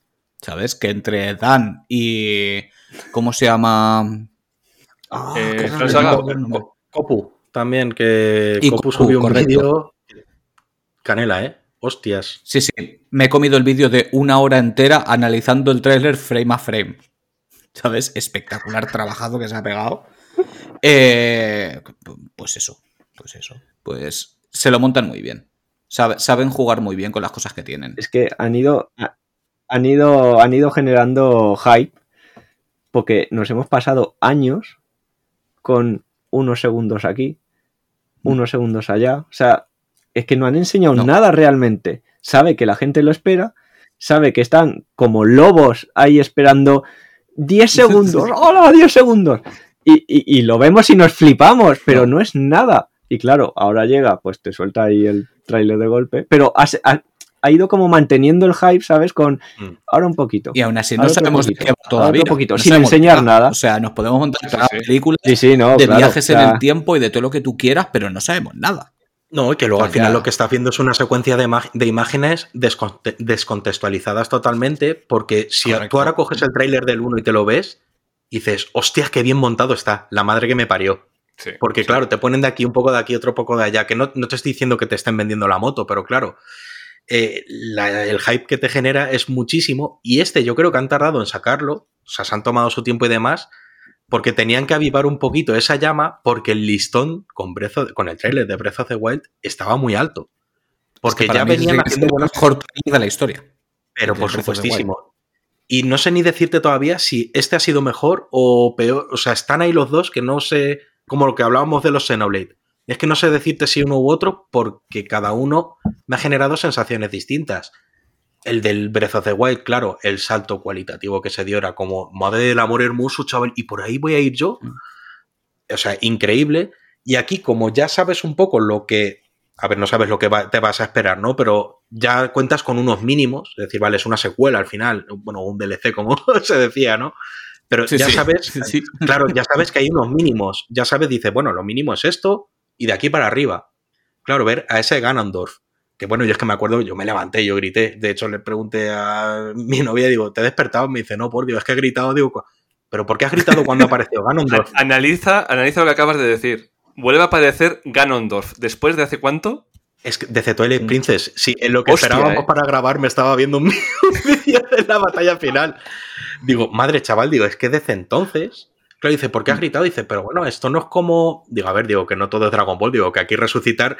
Que tú ya cuando conoces el lore de. Hay unas normas que respetar. Es como cuando estabas viendo Mm. Juego de Tronos y demás. Vale, sí, en un momento puede haber un cambio de guion y te calzan lo que sea, pero cómo va a volver o es, es eso, esas cosas que aparecen, los herederos de los campeones, ¿por qué no me has mostrado? No me caía bien Junobo, pero ¿por qué no me las has mostrado? Mm. Eh, ¿Por qué no? Es- esas cositas, tío. No sé, es que estoy muy flipado ahora mismo. me- estoy muy flipado. Estamos todos Sí. igual. Estamos todos igual. Yo creo que como tráiler en sí es mejor el de este último, el de Tears of the Kingdom. En plan a cómo está montado, ritmo, variedad de situaciones, variedad de enemigos, de personajes, creo que A ver, en general, ¿no? Diría que está mejor montado, pero que impactara es el que de, el de Breath of the Wild. Wild Más que nada porque es, Es que que, no te- sabíamos nada. No, no se sabía nada literal. tiene ciertas cosas que no las puedes obviar. Quiero decir, para empezar, la, la hostia que te da por la estética que tiene el juego, que ya te rompe todos los esquemas. Luego te dan la segunda hostia cuando de repente oyes voces. Porque yo tengo el recuerdo de decir, ¡eh, que hablan, que hablan! Claro. Sí, sí, Eh, es que eso, eso fue la polla. Es verdad, todo el mundo creo que No. dijimos lo mismo. ¡Hostia, que hablan! Claro, Sí, sí, y sí. luego tiene, tiene el factor que es que además está muy bien. El, el timing es perfecto. Porque estás esperando a ver a Zelda, estás esperando a ver a Zelda y de repente se gira. Y ves a Zelda, que para mí es el diseño más bonito que han hecho jamás de Zelda, y Sí. ya te llevas otra hostia ahí viendo a Zelda. Pero es que luego la oyes hablar y ves que se echan los brazos de Link llorando. Y haces, ¡No! ¿Qué le han hecho? ¿Qué le han hecho? a- Y, y después de eso, la música de Exacto, Zelda, Claro, el tema te de Zelda. subidón pues al final, que es que, joder, que, es- que sientes algo en el pecho y todo con ese subidón final ya con el tema principal. Es que dices, Claro, es que yo lo, lo pienso y solo de pensarlo me emociona. Y otra- O sea, Sientes palpitaciones y no es ansiedad. sí. Y, y- y otra cosa que no se dice, pero creo que también influye, es cuándo se presentó. También. El, el tráiler de Breath of the Wild 8 fue en el momento de presentación oficial de Switch, donde iban a decir fecha, precia, pues terminar con eso ya fue en plan... Y encima anunciarlo para el lanzamiento, que no Es tenía cierto, fecha todavía. Sí. de salida con Switch. Pues todo eso fue ya unos sentimientos que dices, aquí pues sí, fecha ya se sabía, en un tweet, oye, mañana vamos a hacer esto. Mola, pero lo del primer Breath of the Wild, todo lo que le rodea fue Es que, increíble. es, es que un Zelda es un Zelda. Y, y- y es una de las sagas que ha dado forma al mundo del videojuego. Mira, Sí. este trailer último no. El anterior me le pusieron en el cine y estaba temblando en la puta, en la puta butaca de ver en pantalla grande al Zelda. Pero temblando. Que dices, joder, llegan a poner este último en la sala y se me caen los lagrimones. Y yo Sí, tengo mis dudas porque, claro, tú ahora ves el tráiler de Breath of the Wild y dices, a ver, hijos de puta, la mitad de escenas, si no te pones a buscar los recuerdos ni la ves. ¿Sabes? ¿Cuánto de todo lo que me habéis visto lo voy a ver sin rebuscar? Que ojo, que me Oh, parece tío. bien. Pero, pero si no eres una persona completista, de Breath of the Wild te pierdes gran parte de la historia. Porque yo lo dije hace poco y, y- y me siento orgulloso porque creo que es un poco así. Tiene una narrativa ligeramente Souls. Porque como no rebusques, no te enteras de las cosas, digamos, em, de trasfondo. Tú vas a lo que vas. Bestia divina Pero es que- reventada, bestia divina reventada, bestia divina reventada. A por Ganon. Sí, y si quieres, porque es que esa es, lo- esa es la gracia, que luego ya, lo- ahora que me lo estoy rejugando otra vez, lo estoy entendiendo todavía mejor. Digo, si es que, digo, que cada uno se monta la historia esta y lo juega como le da, la, vamos, como le da la gana.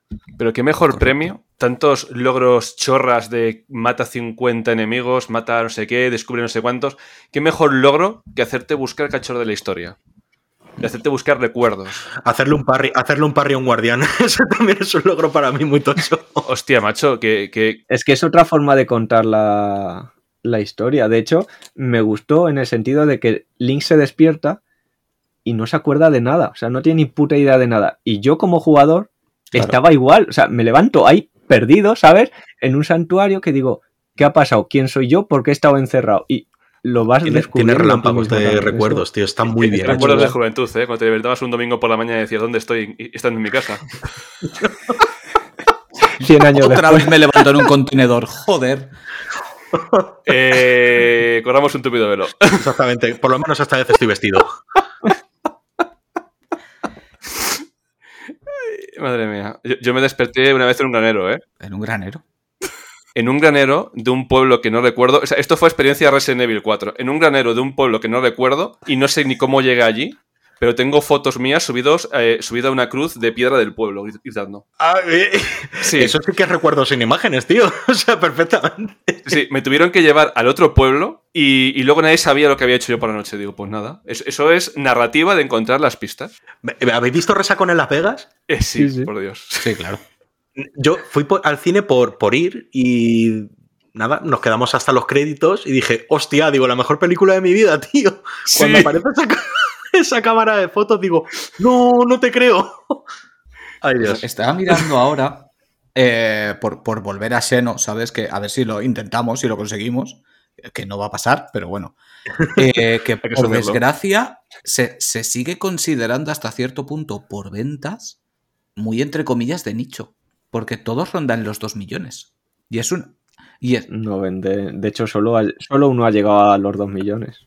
se- ¿Qué es según las cifras... El 3 no ha llegado a los 2 millones, del 3 no hay cifras actualizadas. Bueno, O no he encontrado yo cifras actualizadas. eh, claro, es- es- vendió bastante bien, pero aún no, aún no han actualizado. Posiblemente llegue o vaya a llegar ahora con la expansión.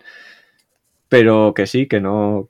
Como mucho dos. Es que es, y- es- y es una lástima, porque además el 2 a mí me costó horrores de encontrar, que de hecho gracias a ti Ultros lo conseguí, que lo encontraste tú de segunda mano y me llamaste tropecientas veces que yo no podía coger el teléfono. Y yo, ¿qué, qué le pasará, tío? Claro, yo cuando lo vi me preocupé, digo, hostia, digo, ¿pasa algo? No, que te he encontrado un Xenoblade 2, cógelo, cógelo. Sí, ade- además, eso es casi un unicornio, porque un Xenoblade 2 en buenas condiciones, de segunda mano, por su, a ver, por su, por su PVP, Vale sí, España. vale España, correcto. Mm. Eh, eh, Claro. Jodidísimo de encontrar y además que estaba perfecto, o sea, no hubo que ni le cambié la caja ni nada, estaba todo bien. El mío vino de París. Jo, tío, pero mira, yo, yo siempre cuento lo mismo también. Eh, fui a una tienda, estaban ahí los juegos de segunda mano y encontré el Xenoblade 2, la ver- el Xenoblade 1 de 3DS que decíamos antes y un Astral Chain. Y dije, estamos a día 15, mediados de mes, me, me los tengo, es, me los compraba obligada, me los tuve que A llevar. comer macarrones todo el mes, ¿no? Claro, dices, pues nada, pues mortadela. El caso, y sin aceitunas, claro. El caso es que luego coges y dices, ricos. por- eh, eso es de ricos, tío, no jorobes. claro, eh, luego resulta que ves las ventas y demás y dices, ¿por qué no ha vendido? ¿Por qué no entra? Vamos a ver, tercera entrega y segunda entrega. Te sacan una remasterización de la primera. A día de hoy sigue siendo, o sea, la encuentras, el 1 la encuentras. Pero claro, si tú eres alguien que ves el 3, tienes a disposición el 1, el 2 está imposible de encontrar, es que no es un reclamo para entrar. ¿Veis? Ahí Metroid Prime, creo que en ese sentido parece que lo van a hacer mejor. No sé luego qué ocurrirá con el 2 o con el 3, pero oye, ahí se está haciendo una jugada. Pero, Sí. tío, es que del 2 es reponer stock. Fin. Ya está, bueno, lo- no tengo torna físico. Bueno, no, no pasa nada. Al final te lo descargas digital, te resignas y vale, ya está. O bueno, yo, por ejemplo, en mi caso, entraron unidades de estas de Reino Unido, bueno, ya está, con la carátula por detrás, me da igual. O sea, valoro más que sea el físico antes que. Y si no, bueno, pues es lo que digo, no pasa nada. Pero es que no te están dando facilidades tampoco para entrar en la, en la franquicia. A ver, sí, lo digital siempre va a estar ahí, pero nos conocemos todos. Y hay mucha gente que a lo mejor no entra Sí. precisamente por eso. Dices, es Mm. y si alguien quiere jugarlo, que no tarde en coger 1 y 3. El 3 todavía no, porque es reciente, Sí. pero el 1. Sí, no va a tardar en escasear y más saliendo al DLC. Y, y más ahora, con, claro. con la Y expansión, encima claro. siendo Nintendo. Y el 3, ahora no, pero dentro de. Uy, un par. Un par de en año, años. en año y medio siendo generosos, O igual ya. O el año que viene. Que es así, tío. En cuanto pasan dos años, Pum. Sí, es como sí. la batería de los móviles. A partir de los dos años ya eh, cuesta abajo todo. Yo, yo no sé cuánto, cuánto venderá Nintendo en digital, pero es que la gente que jugamos a juegos de Nintendo. yo- a ver, yo me puedo bajar eh, juegos digitales de otras plataformas, pero un juego digital de Nintendo es que como que me resulta antinatural. Pues toda la A vida con los jode. cartuchos, ¿ves? Sí. A mí me jode, sí. Sí. Sí. De hecho, es que además Persona 3 Switch y es súper 4, coleccionable. sí. mm, Yo, yo, mira, yo llevo desde que salieron Persona 3 y 4, cada X tiempo diciéndole a, a la gente de Meridian Games, que son muy amigos, por favor, por favor, intentar conseguir que esto salga en físico. Por favor, sacadlo, los cabrones. Hacedlo, hacedlo. Porque me jode tenerlo digital. Me jode, pero es que no tengo opción B. Era o lo tengo digital en Switch o lo tengo digital en Play. Y en mi caso, pues preferí Switch porque para un RPG tan largo eh, me resultaba ma- mucho más cómodo. Pero vaya, que me los compré digitales, pero si acaban saliendo físicos, me los voy a calzar como una bestia, evidentemente. Que no es la No, primera vez que pasa. ni- ni la digital, ni la última. físico y Vamos a ver. pagas otra vez. Ni la última. De hecho, Meridian son expertos en esta mierda. O sea, tengo mogollón de juegos que me compran digital porque los quería tener y solo estaban en digital y luego la han sacado y he dicho, para casa. Sí. Es lo que tiene, es lo que tiene.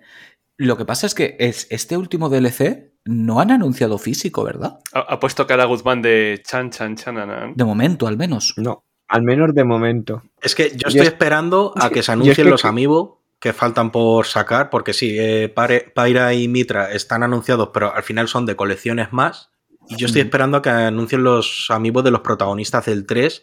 Y ahí tengo la esperanza de que anuncien una edición física de, o sea, el Torna eh, físico de, ¿cómo se llamaba? Futuros Redimidos, creo, se Sí. llama este DLC, que lo saquen en formato físico. Y me estoy esperando para adquirirlo por eso. Si no, pues bueno, a ver, si no hay otra, lo que decimos, si no hay otra opción, pues para adelante. Pero tengo la esperanza. Yo es que creo, ya lo, ya lo puse en Twitter y mucha gente piensa así, que también han adelantado este DLC. O sea, que iba a salir mucho más tarde y lo han adelantado. Por eso no hay todavía, digamos, fecha físico. Porque el que anunciaran también los amigos de, de No hay mío y no hayan imágenes ni nada, es, es muy raro todo. Además, con un tweet así random. Al- algo hay que están como juntando todo en la primera mitad, adelantando esto. De hecho, creo que en la eShop todavía sigue con fecha de antes de fin de 2023. Joder, estamos en abril. Sacarlo tan cerca del Zelda. Yo creo que se ha adelantado que el plan. raro. Pero cuadra. Es claro, es que si, si vas a sacar algo muy tocho a final de año Sí. y no quieres que se lo coma, se coma los demás, te arriesgas a sacarlo antes del Zelda. Porque Torna salió en septiembre, creo recordar, un septiembre. Y se anunció la edición física, no sé si fue en junio, julio, o sea, unos meses antes. Si tenían planes también de lanzarlo por esas fechas, igual no tienen todavía planeado el anuncio de la edición ¿Qué, física. están qué es más gordo que cualquier juego? Esperando. Aunque sea un Zelda. Otra consola. Otra consola. La Switch 23. Super Nintendo Switch 2 4K. Potentísima. Dolphin Stream. Que hay demasiados indicios de, de sucesora ya. Aparte, este por de fechas, quiero decir, ya toca que la anuncien este año para decir que sale a inicios Sí, del que viene. claro. O sea, no. Sí. Tampoco creo que estemos descubriendo que No, no, América. es que hay rumores incluso de que, que hay rumores de que sale ya este año. Pues O feliz sea, Navidad, Rey. O sea, Feliz por- Navidad. o sea, Bueno, sí, este año van a tener que pensar algo para mí. Este año se libran. La y- extraordinaria. Y hizo, hizo Dan un vídeo sobre ello y es que el último Pokémon Direct o como se llamara, ¿sabes? El de que anunciaron pues lo de los DLCs de Espada Escudo, digo Sí. de Espada Escudo, de Escarlata Púrpura, este que no enseñaron ningún juego nuevo y la gente estaba, no hay ningún juego nuevo, joder, pues no se supone que es lo que quieres. En fin, Es verdad. que sí. Pues, e- es- ese direct de Pokémon, mm, pues pasó. Y luego se vio que dos, no sé si una o dos semanas antes, en Reddit o en 4chan o Reddit, un usuario puso en plan el Pokémon Direct, pa, pa, pa, pa, pa. Claro, pues la gente no le hizo ni puto caso, en plan ya está otro flipado aquí. Pero es que luego salió el, el Direct y aceptó todo, pero todo de fechas, nombres de Pokémon, nombres de expansiones, todo. Y claro, dices, hostia, ¿qué pasa? Que en ese mismo post decía que Game Freak estaba trabajando en una actualización de Escarlata Púrpura Pero para ojo, un nuevo sistema.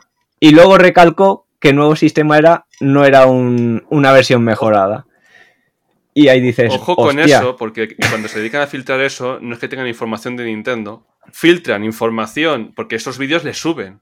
Es como cuando tú dejas programado un podcast. Mm. Si alguien de la plataforma tiene acceso a tus datos, puede ver de qué va a ir el podcast. Pues eso es igual.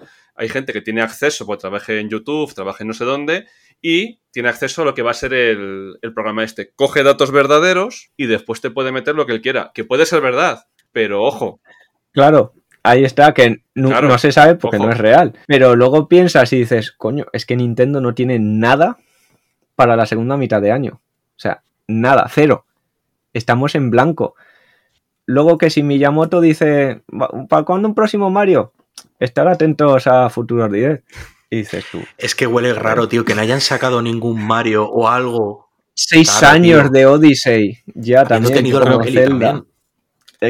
Es que son todo A ver, cosillas yo que creo que está claro. Quiero decir, bueno. este Zelda se lo debían a Switch. Es, es un hecho y va a salir en Switch.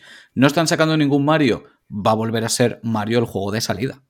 O sea, blanco y en botella. Está clarísimo. Está clarísimo. Y aprovechando Claro, la es que película. lo o sea, tienen a huevo. Es que es- tienen a está huevo. claro. Y a ¿Os ver qué se les esta vez. Sí, porque no va a ser. un- Lo próximo ya no va a ser un Odyssey 2. Ya eso lo tengo, No, no, no, lo no. tengo, descar- lo tengo descartado. Van a un, volver a. un Bronzer reinventar. World? Un Bronzer World. Pues, hostia, es que espérate. Claro, que, que nos estamos a lo mejor que el próximo Mario, Y... viendo el experimento que han hecho con Bowser Fury, que no sé, no sé si habéis podido probarlo, pero a mí me flipó bastante. En Sí, la... sí, es muy chulo. En Barcelona. por supuesto. Lo estuvimos Sí, sí. viendo. Tiene, buena pinta. El concepto a mí me moló. Es verdad que, claro, eh, la ambientación es como todo muy acuático y, bueno, a ver, pues al final es- para mí fue como una demo. Y a ver, eso seguro que mirarían el número de horas que juega la gente, a ver qué tal recepción tuvo. Pero a mí el concepto me cuadró. Tampoco sé si un mundo abierto al uso, como los que tenemos en la cabeza, pero a lo mejor zonas de estas cerradas más amplias todavía que ya los mundos de Odyssey, tela, ¿eh? Sí. Pero algo más tocho, yo creo que va a ser la dirección para el próximo Mario. Es que además lo suyo en los Mario y lo característico y chulo es, pues tu entorno de movimiento e ir a los distintos mundos y ya está, ir explorándolos a tope, ir consiguiendo el, el gimmick de turno que toque en ese juego. Lo que pasa es que sí que es cierto que pues cada vez más grandotes y a ver qué se les ocurre esta vez para que sea interesante, porque en Odyssey ya fue eh, Capi, que fue una locura, es- o sea, fue divertidísimo. Sí. A ver con este que, porque es que siempre se les ocurren cosas que te vuelan la cabeza. Sí. Y no hay, no hay- no hay- no hay límites, ¿eh? Es Porque mira que ya con Super Mario Galaxy ya fue de tela. Decir, madre mía, si esto ya ha tocado el, el cielo y nunca mejor dicho. Pues no, pues lo hubo. Es lo, lo que dije, creo, en el podcast de GameCube, que hacen algo, te vuela la cabeza que dices, ya está, o sea, ya el top, es que ya no pueden mejorar esto. Y te lo mejoran. Y, y- y tienen cosas nuevas que Mira. te quedas en plan. Miyamoto tiene un paquete de educados ahí de emergencia para cuando se acaben las ideas. Y si se queda sin ideas, vuelve a fumar y algo se le ocurre al cabrón. Ya te lo digo yo. Y, y luego tampoco descartemos que sea algo acorde a lo nuevo que sea capaz de hacer de esa consola. Porque todos asumimos que va a ser prácticamente como la Switch. Claro. Porque, vamos a ver, sería pegarse un tiro en el pie que no fuera continuista en ese sentido. Pero me parecería raro que se limitaran a hacer una Switch hipervitaminada con las tecnologías más actuales. O sea, algún extra le van a meter. "Al- algo No habrá". sé el qué, pero algo le van a meter para que sea más distintivo. Porque no sería muy propio de Nintendo. Tipo rollo de ese 3DS, ¿no? O sea, que, que el concepto es igual, pero lo del 3D, sin gafar. Y de hecho, el Mario 3D Land usaba bien el efecto 3D, porque había puzzles que si no activabas el 3D, era como que eran piezas infinitas sin sentido. Activabas el, 3, el 3D y Correcto, veías la profundidad. exactamente. ¿Qué dices tú? Lo, lo jugué en una, en una- lo jugué en una 12S, me lo pasé que te cagas con eso a un nivel. Es que es lo suyo. Nintendo siempre Pues algo de ese estilo, ¿no? En van, plan, van un paso más adelante que el resto. La gente cree que es un paso por detrás, pero van un De paso hecho, por delante. Ya, va- van a su rollo, van a su rollo. salió una patente de cosas con el stick, ¿sabes? Como rollo el de Play DualSense. 5, el, el gatillo este Ah, sí, adaptativo. pero con el stick. Pues yo me imagino, no tengo ni idea. Claro, algo así con el stick, que también estaría guapísimo, ¿sabes? Si vas, por ejemplo, subiendo nieve o hay viento que te cueste, que te. Eso estaría muy Pero guapo. sin Sí, drift. si- Pero y que lo drift, usen, por favor. no- Sí, Sí, porque tienen la manía de sacar pijadas así y Mm. no las usan. Por Dios, que yo me frustro Sí. muchas veces. Ahora con Play 5 a ver si... Todo, bueno, iba a decir todos los juegos lo usan, ¿Cuál? es que no lo usan. La vibración del mando, ¿no? En general, la- las características. En los gatillos todavía lo veo usar bastante, pero lo que es la vibración, incluso el micrófono. En Play 4 muy pocos juegos vi que usaran el micrófono y me parece algo súper chulo, que ya en Wii Hostia, me flipaba. Y ahora lo vi usar en Resident Evil 4 Remake y, y dije, gracias. pues porque queda chulísimo. En, en PS4 el de Saint Seiya, pues que muchos juegos no lo usan. Y de repente oigo, Sella, Sella, no sé qué. Digo, ¿dónde coño está viniendo el sonido? Y, y era el mando. Sí, son tonterías, pero que molan Sí, un hombre, siempre en los exclusivos de Play siempre se busca la funcionalidad. Siempre te van a meter todas las chorradas que, te- que tengas en el mando. Pero Los cuando son PlayStation third party. Studios. Sí. PlayStation Studios sí que lo aprovechan. Hmm. Y, lo- y también los indies de PS Talent, que también suelen meter alguna cosilla y tal. Pero cuando son third, party, como queda su elección, pff, mucho lío.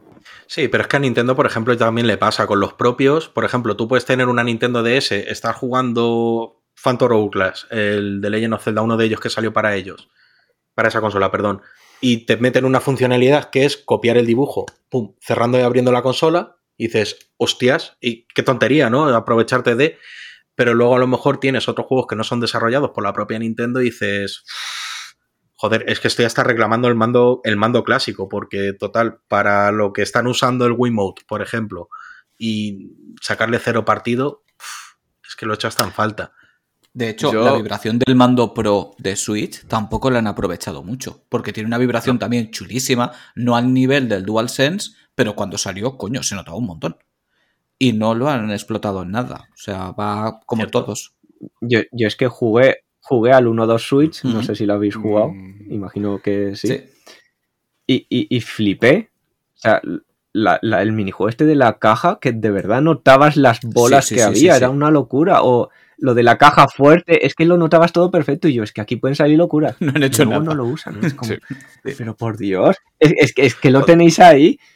Como mucho he notado que notes como una ligera que vibra más un poco por un lado, tipo, yo que sé, en el Pokémon, pues cuando lo capturas que hace así, que notes en un lado un poquito más, pero eso no es nada. Como, joder, si es que lo tienes ahí. Es que siempre pasa, mira, hilando también con Mario, con GameCube, en Mario Sunshine, los gatillos sí que se aprovechaban con Aquac, que si los pulsabas del todo se quedaba ya Mario estático y si no ibas tirando, Mm. podías tirar agua más floja, pero moverte a la vez.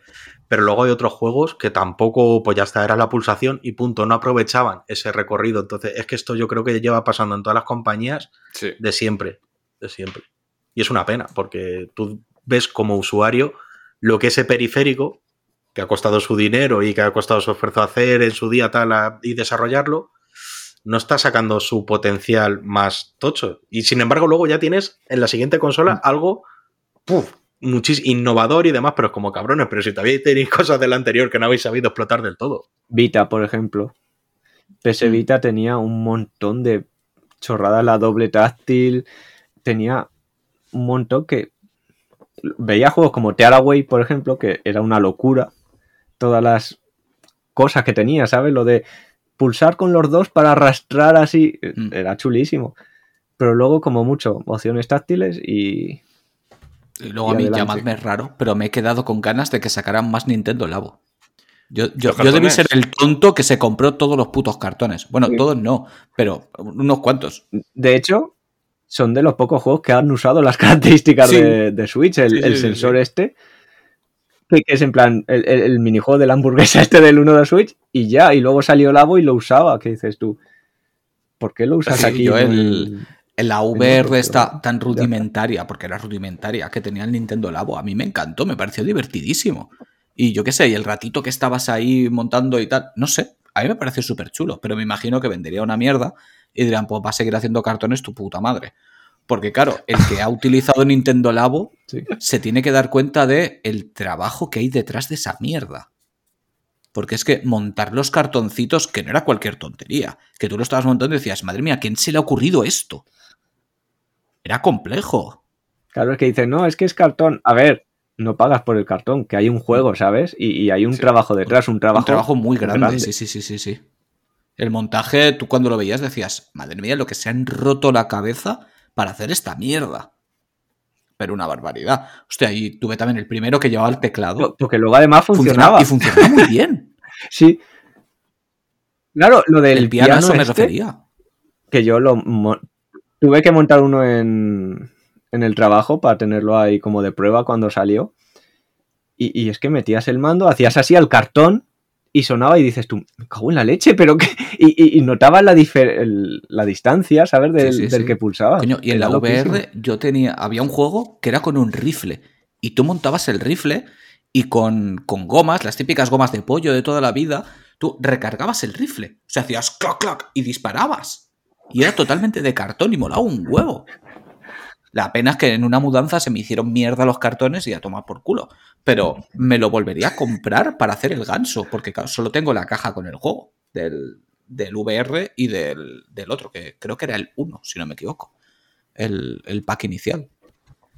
El que llevaba el piano, digo. Sí, creo que sí. Sí, que porque no salida estaba. El va- va- variado Sí, uno, porque creo. el segundo sé así. que era el del robot, el que te hacías tú básicamente un, un mecha. El tercero fue Sí. VR y luego sacaron otro más. Y lo- luego el del volante. Cierto, sí. El de uno que era un volante. con los pedales. para Es verdad, Mario es verdad, es Kart y verdad, tal. Que tenías Sí. pedales de acelerador y freno. Es que tela con la mierda, ¿eh? Que estaba toda la peña con el 4K y Nintendo, pues yo saco unos cartones. ¿Sabes? A tomar por culo. Que os jodan a todos. Nintendo Chat. No, sí, sí, pero- sí, además te lo venden en plan de volvemos a los orígenes de cuando hacíamos cartas y demás, lo arropan ahí un poquito en eso y te sacan, pues sí, técnicamente te están vendiendo cartón, pero hombre, como hemos dicho, es- llevan muchísimo más, pero que eso es reinventarse, tío. Hombre, Lo- Luego ya lo abandonan, pero bueno, en principio dices, hostia, aquí ha quedado esto. Que hay gente que me, pre- que me preguntaba y todo, en plan, ¿y esto qué es? ¿O, o incluye el juego? Y yo, sí, o sea, como el cartón no hace magia, no, no, sale de la nada todo. No, no- no han llegado a ese nivel todavía, exacto. Es que también tu- tus anécdotas de, de venta tienen que ser. ¿Tienes alguna de Switch? Ya que estamos con el tema Xeno, ¿alguna anécdota graciosa de, de clientes con la Switch? De Switch, o- pues habrá seguro. Recuerdo una del con el tema de la piratería, que una mujer se me enfadó porque tenía que comprar los juegos. Pero se me enfadó, que me dice, es que anda que no saben, antes en la Wii te los descargabas y ya está, y ahora tienes que comprártelos. Y yo, señora, Esto es una tienda de venta de juegos. siempre eh, debería comprarlo. joder. Joder, R4 chaval, ha hecho estoy, mucho daño. estoy flipando. Estoy Eh, flipando, tío. Sí, sí. A ver, con la piratería eso ha, ha surgido varias veces, pero esa me quedé flipando porque la señora, ya te digo que se me quedó ahí en plan, es que antes, que sinvergüenzas, anda que no saben. De hecho, me sorprende que no Sí, haya. no sé, son empresas. Me quieren- sorprende que no haya aparecido ningún símil al R4 para la Switch. Me sorprende muchísimo. Hostia. Claro, porque es, es- es- es como muy pirateable, ¿no? Por decirlo así, el, el hacerlo como era la, Pero, Carlos, la- Nintendo la es muy demandable. 3DS. Ah, no, ya sí, está clarísimo. Eso está clarísimo. Pero vamos, que me, me resulta curioso. Hombre, el último al que ha demandado Nintendo va a estar pagando de por vida un 20 o po- un 30 o un 20% de su salario hasta que se muera a Nintendo, de la demanda que le han metido. Yo creo que no hay ganas de hacer, de hacer nada más. Y aún así no recuperarán porque lo que se exponían de perder pasta. Yo, por suerte, no he visto nada de, de libro de arte ni de cosas de estas. Pero es que, tío, es que como estas cosas, digo lo de siempre, no me entran en la cabeza. Tío, o sea, se te ha filtrado el libro de arte, ha llegado a tus manos por las razones que sean. Hijo de puta, y lo subes a inglés, o sea, inglés, y lo subes a internet. O sea, es que no sé, no lo entiendo, tío. Pero- Y por suerte, ya te digo, yo no me he comido nada, pero. No, yo, yo nada, yo creo que he tenido mucha suerte también, no he visto nada. yo tampoco lo he visto. Hay gente que vendería a su madre y a su padre por filtrar cosas porque lo de ser insider vende. Entonces, vete tú a saber esas imágenes si las ha conseguido de Nintendo, si no es un repartidor que estaba por allí. etcétera, etcétera, etcétera. Es que es un problema, tío. Lo de... Y me parece bien que demanden a la gente. Porque Sí, no, tú no tienes por qué joder la experiencia de juego a miles de jugadores por tener mil seguidores más, por sacar un contenido.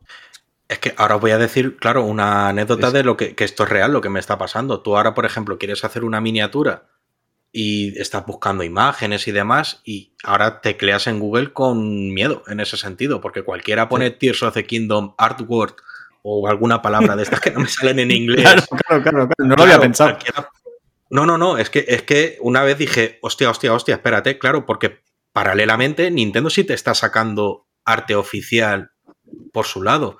Entonces ya no tecleo nada. Yo busco directamente, me meto en la web y demás y digo, vale, digo, estas son las imágenes. Porque ya os digo, a partir de ahí, aunque sean un poco cabrones a veces, como hemos visto con lo de Xenoblade, bueno, ahí no te estás comiendo gran cosa, pero yo, supone, no sé si vendrá o no, imagínate, te comes la imagen de lo de Ganondorf y, y yo me cago en la puta. Pero así, pero para ir a buscar al tío y decir, no le vas a pagar ni un duro más a Nintendo porque tu vida acaba aquí, tío. Es que hay que tener cuidado. De hecho, mi novia está que no puede ni entrar a Twitter. O sea, ni entrar. Porque no se ha jugado Xenoblade 3. No quiere ver nada de Xenoblade 3. No quiere ver nada del DLC. Y claro, sí, tiene silenciadas un huevo de palabras. Cogí yo su cuenta y le silencié un montón más. Pero por muchas palabras que silencies, un avatar, una imagen compartida, Es que un. Desgraciado que se lo pone como nombre, que eso ha pasado también. Sí, Eh, tío. exacto, Ha- sí. Había Carlos del podcast diciendo que estabas jugando a, a la expansión de Horizon Zero Dawn. Ujú. Yo la jugaré un poquito más tarde, pero ya me estoy encontrando puto día uno capturas de los momentos claves de la expansión. Digo, Hmm. no tenéis puta vergüenza. O sea, hay una cosa que es herramienta de spoiler que puedes tapar la imagen, pero si tapas la imagen no tienes 50 likes. Claro, es que yo aquí digo. Arturo lo puso, Arturo lo puso una vez en un tuit. O sea, ¿podríamos estandarizar eh, que esto fuera normal? O sea, decir, ya está. Si a mí me parece muy bien, por ejemplo, te has completado el juego. Eh, ejemplo real. He terminado Torna. Me apetece subir una captura de pantalla, no de, mira, mi tal. Pero hay una foto muy significativa que me molaría subir. Obviamente, eso, tío, ponlo como spoiler, porque a lo mejor una persona que vea qué personajes forman parte del grupo, por ejemplo, sí lo considera spoiler. O, por ejemplo, no De me digas, Xenoblade tío, sería. Sí. Claro, tío, es que es eso. Eh, joder, Ultros tuvo que. eh, los que hemos visto el tutorial del 2, censura una cosa que dice, esto no lo explico por razones. Luego, cuando llegas a ese momento, dices, hostia, normal que no lo expliques, tío, y que lo tapes. Porque es que son cosas que te revientan. Pero es que tonterías como, madre mía, habéis llegado al capítulo tal. No, pero tío, que yo estoy jugando tranquilamente, que no quiero saber que cuando llegue ese capítulo va a pasar algo, no me predispongas. Porque a lo mejor para ti es la leche, para mí es una mierda, o a lo mejor para mí también es la leche, pero no quiero saber que se me avecina eso. Sí. Porque voy a dejar mi oficio de buen paisano y voy a ir con prisa o voy a ir predispuesto a algo. Ya está, tío, es que me enveneno mucho con, con No, los y- temas y de es además- es verdad, es verdad. Es que cabrea mucho este tema. Y no solo. Es que ponerlo spoiler, pero ponerlo. Sí, sí, ese, esto que te da el botoncito de mostrar. Porque hay, hay, hay gente que hace. Pone la palabra alerta spoiler y luego te pone la Claro, no, imagen. no, no, y con la herramienta. Desgraciado. ¿No ves que Sí, lo sí. estoy viendo igual? es que he avisado. Sí, pero tengo ojos. O sea, y, y se ve. Leo lo de tu spoiler y veo la Mm. imagen justo debajo.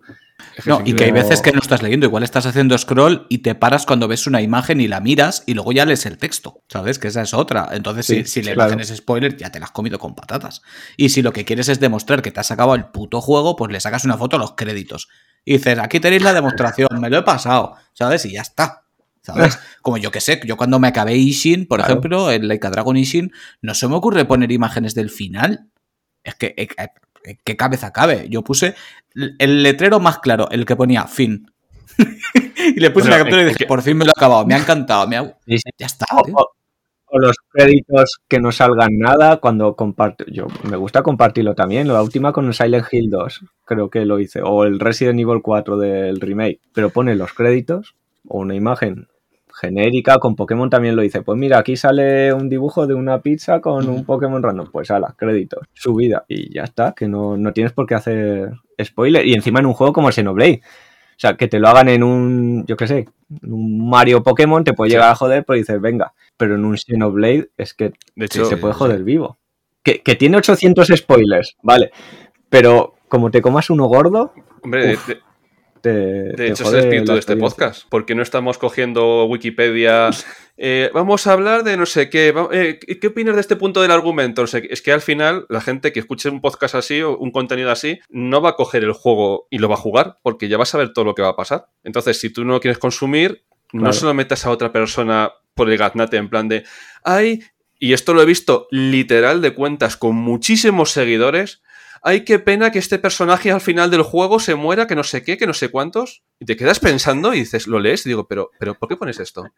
Por la interacción, por los comentarios. Tío, de verdad, no sé. O, o- o ni eso, hay gente que lo suelta tan normal. De hecho, ahora que hay más preguntantes por anécdotas de dependiente, tengo una con películas que me vino una mujer buscando una película. Sí, una película, es que no sé cómo se llama, del actor este. Y yo, a ver, tiene muchas películas, dime una. Sí, hombre, la que le matan a la mujer. Y yo, "Cago en la-". Te, te juro que me quedé, porque ya había visto la Los- película y sabía cuál era. Pero me quedé en plan, me cago en la puta que me acaba de hacer aquí un spoiler. Lo- Los oyentes que sean de. Madrid sabrán que hay una conocida tienda de manga en la cual hay eh, pósters en las paredes pidiendo que no se hagan spoilers de los productos.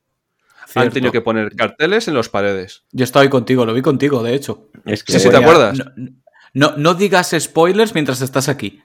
Sí, sí, sí, sí. Y es que ibas y uno cogiendo el manga, porque claro, es que como tú eres el más listo y tienes que quedar de, más listo de la tienda, pues sí, pero es que el final de este manga no sé qué, no sé cuánto, digo, pero tú eres gilipollas o qué chaval. O sea, es que, es que te quedas con una cara, porque una vez que fui solo y había uno contando el final de, de- o sea, bueno, el final, no sé qué, de, de Berserk, delante de la estantería de Berserk contando las cosas, digo, pero chico, ¿tú estás mal de la cabeza o no? Y al final, porque el dependiente no le manda a tomar por culo, tienen que poner un cartel para ser un poquito mm, pasivo-agresivos, porque si no es que le partes la cabeza y dices, no, no vuelves por aquí. Además, de verdad. No, yo es que iba a No, decir que ahora que estamos hablando de manga, ¿sabes? Em, acaba de salir el manga de Persona 5, ya traducido al español. Lo digo porque tenemos muchos oyentes nuestros que son también muy fans de, de la saga Persona y que nos han escuchado por, por hablar de Persona. Acaba de salir el primer tomo. Y recuerdo de paso que está el manga completo ya de Persona 3, que no lo conoce ni Cristo. Ahora todo el mundo le encanta Persona y merece muchísimo la pena eh, que le peguen una leída. Además, no es muy largo, creo que eran 11 tomos o 12 tomos. No sé, desde aquí no lo alcanzo a, a leer. Pero vaya, que son unos cuantos y está completo. Y el de Persona 5 acaba de empezar. Que tengo que decir Pues- que, como manga, la adaptación es brutal, pero eh, un aprobado muy raspado en calidades de los tomos, ¿eh? También lo digo. La calidad es mm, un poco como aquel, ¿sabes?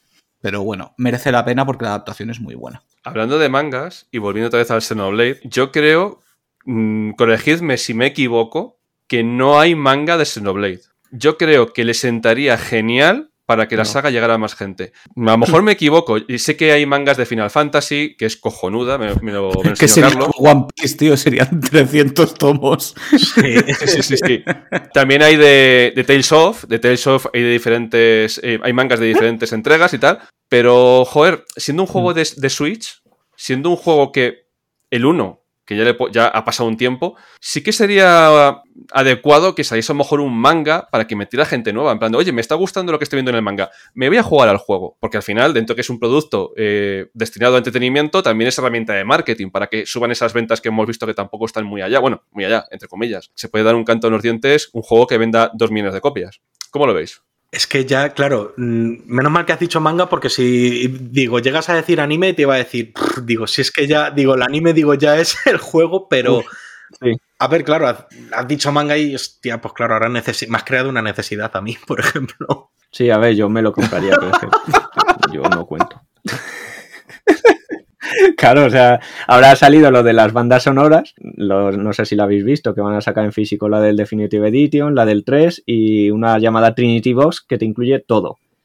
Pero todo del 1, el 2, Joder. Torna, el 3 y el DLC, la banda sonora. Claro, y solo lo va a vender una tienda, solo por reservas, no van a hacer más unidades, pero claro, digo, hostia, es que es una pasta, Seguro. aduanas me lo para fijo, el envío, pe- pero, pe- pero es en plan, ¿a quién voy a engañar? Me la voy a comprar. O sea, Ay, Jesús, sí. ya Lo- he buscado por, por dar información fiable y, y que se me parece más hentai que, que manga. Corramos un tupido velo. Eh, Eso suele pasar.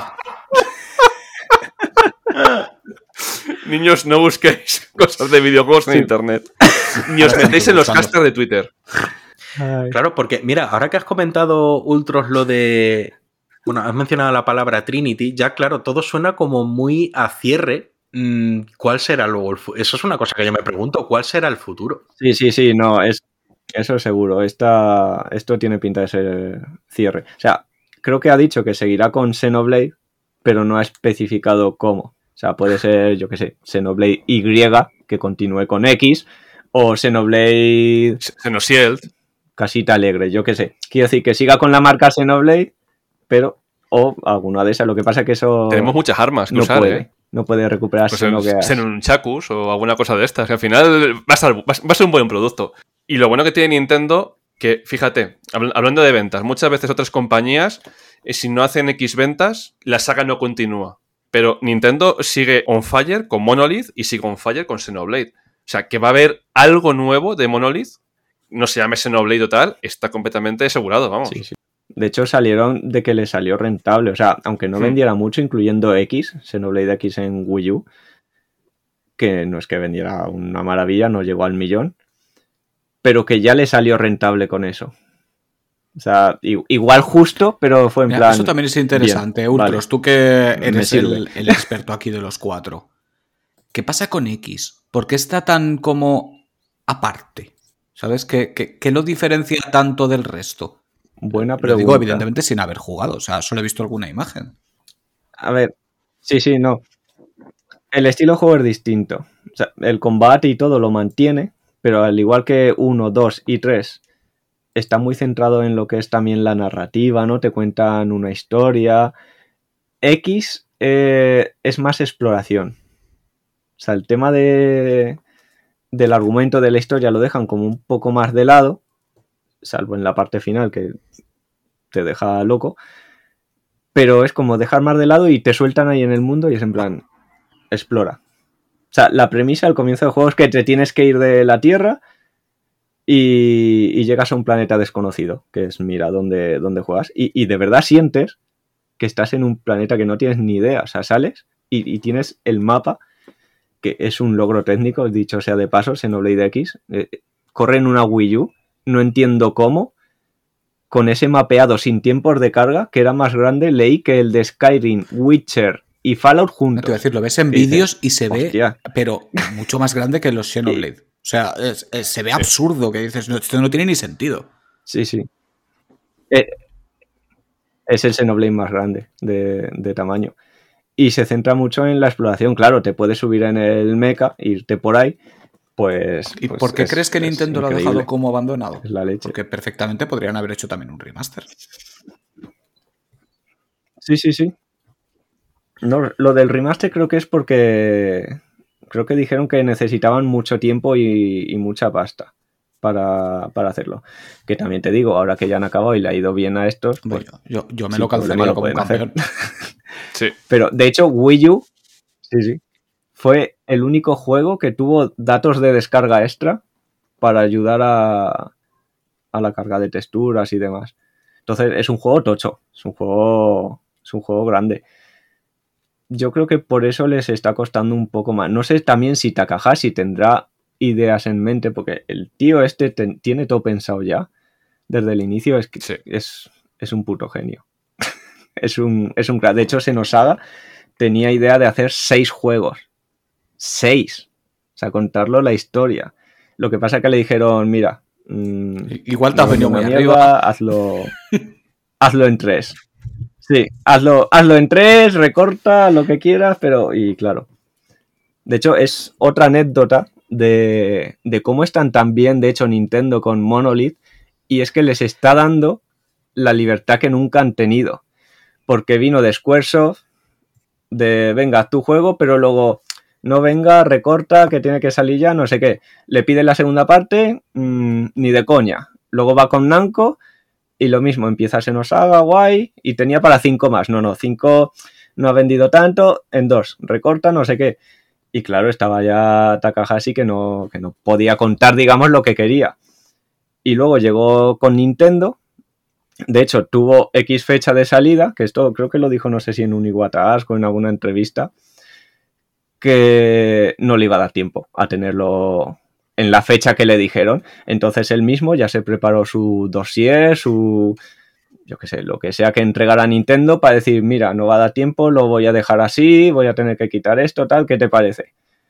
Pues Nintendo poco menos que lo tiró a la basura y dijo, "Mm, tarda lo que tengas que tardar, no importa, que se retrasa, retrásalo. Hazlo como tú quieras y tengas en mente. Claro, o sea, es que Takahashi ya, imagino que con lo que vivió de antes, ya iría predispuesta a decir, oye, mira, no me va a dar tiempo, voy a dejarlo así. Y le dijeron no. Y yo creo que a partir de ahí ya. Bueno, ya lo vemos, que no solo haciendo Xenoblade, sino como estudio ha crecido un montón. Son ya un montón de gente trabajando. Tienen varias sedes. Y, y una de ellas es que está ayudando a Nintendo en muchísimos lanzamientos. Es que es un estudio. Yo diría que ahora mismo es el estudio más importante que tiene, Es que tiene a ver, los juegos son productos cerrados, o sea, son, son productos como puede ser un disco o tal, eh, un libro, pero también llevan algo de arte y, y no se puede forzar la mano, porque tenemos muchos ejemplos en muchos, bueno, en demasiados juegos de que se ha forzado la mano, de decir, mm, termina y ya, y cosas que podrían haber sido grandes, al final se han quedado empañadas por el tema este de decir tiene que estar. Yo, si, si alguien cree en la visión creativa de alguien y le dice tómate tu tiempo, al final el tiempo le da la razón. Porque fijaos lo que ha significado Xenoblade en, en la Switch. Al final, dar un poco más de tiempo ha salvado las papeletas. Porque, Salvo que te llames Nomura. Es que te sale, no, te ya- sale el juego. pobre hombre. te sale el juego te sale el juego más redondo y ganas también la confianza del, Claro, del claro. creador que dice hostia están confiando en mí eso eso ayuda también De todas maneras, aún así Nintendo toma decisiones súper raras. Porque, por ejemplo, cualquiera hubiera dicho que con las ventas que tiene Xeno hubieran podido parar o dar cierto margen. Y luego, sin embargo, tienes un juego como Astral Chain, que lo ha nombrado antes Gumi, que yo lo compré de salida, me flipó. Ahora no lo encuentras ni de broma, te tienes que dar de guantazos para conseguir uno. Y ha vendido más o menos lo mismo que Xeno, millón y pico. Millón largo. Y dices, ¿y esto lo habéis parado? pueden seguir sacando sin ningún problema. No lo entiendo y es, es un juegazo, ¿eh? es juegazo. Son cosas de estas de, de ellos que no... Quiero decir, a ver, Yo creo que se- seamos eso- honestos, no es lo mismo un Xenoblade que el Astral Chain, evidentemente. Están en, en sectores completamente distintos. Pero me sorprende porque perfectamente te podrías haber marcado una segunda parte con un poco más de todo, ¿sabes? Y, y hubiera podido tener unas muy buenas ventas. y no descarto que ocurra Sí. lo que pasa es que eso lo desarrolla Platinum que está también que no para o sea es que no para de sacarte cosas entonces es como de hecho no sé cómo han hecho para hacer Assault Chain mientras desarrollaban Bayonetta eh, los por de Nier el Replicant y no sé cuántas cosas más ha sacado en Platinum que se junte con es Yoko Taro, increíble. ¿sabes? Que necesitamos otro Nier. O sea, quiero decir, yo necesito más. No me pueden dejar así. Yo necesito otro. No me saques otro juego de móvil, cabronazo. Ponte a, a hacer un nuevo Nier o, o lo que se quiere inventar ese hombre. Es que me da igual lo que haga. ¿Sabes? Si me dice que el videojuego es, to- es todo el rato en negro y una voz de fondo, me lo voy a comprar igual. O sea, es, es así de simple, pero que haga algo ya, por Dios. Sí, sí.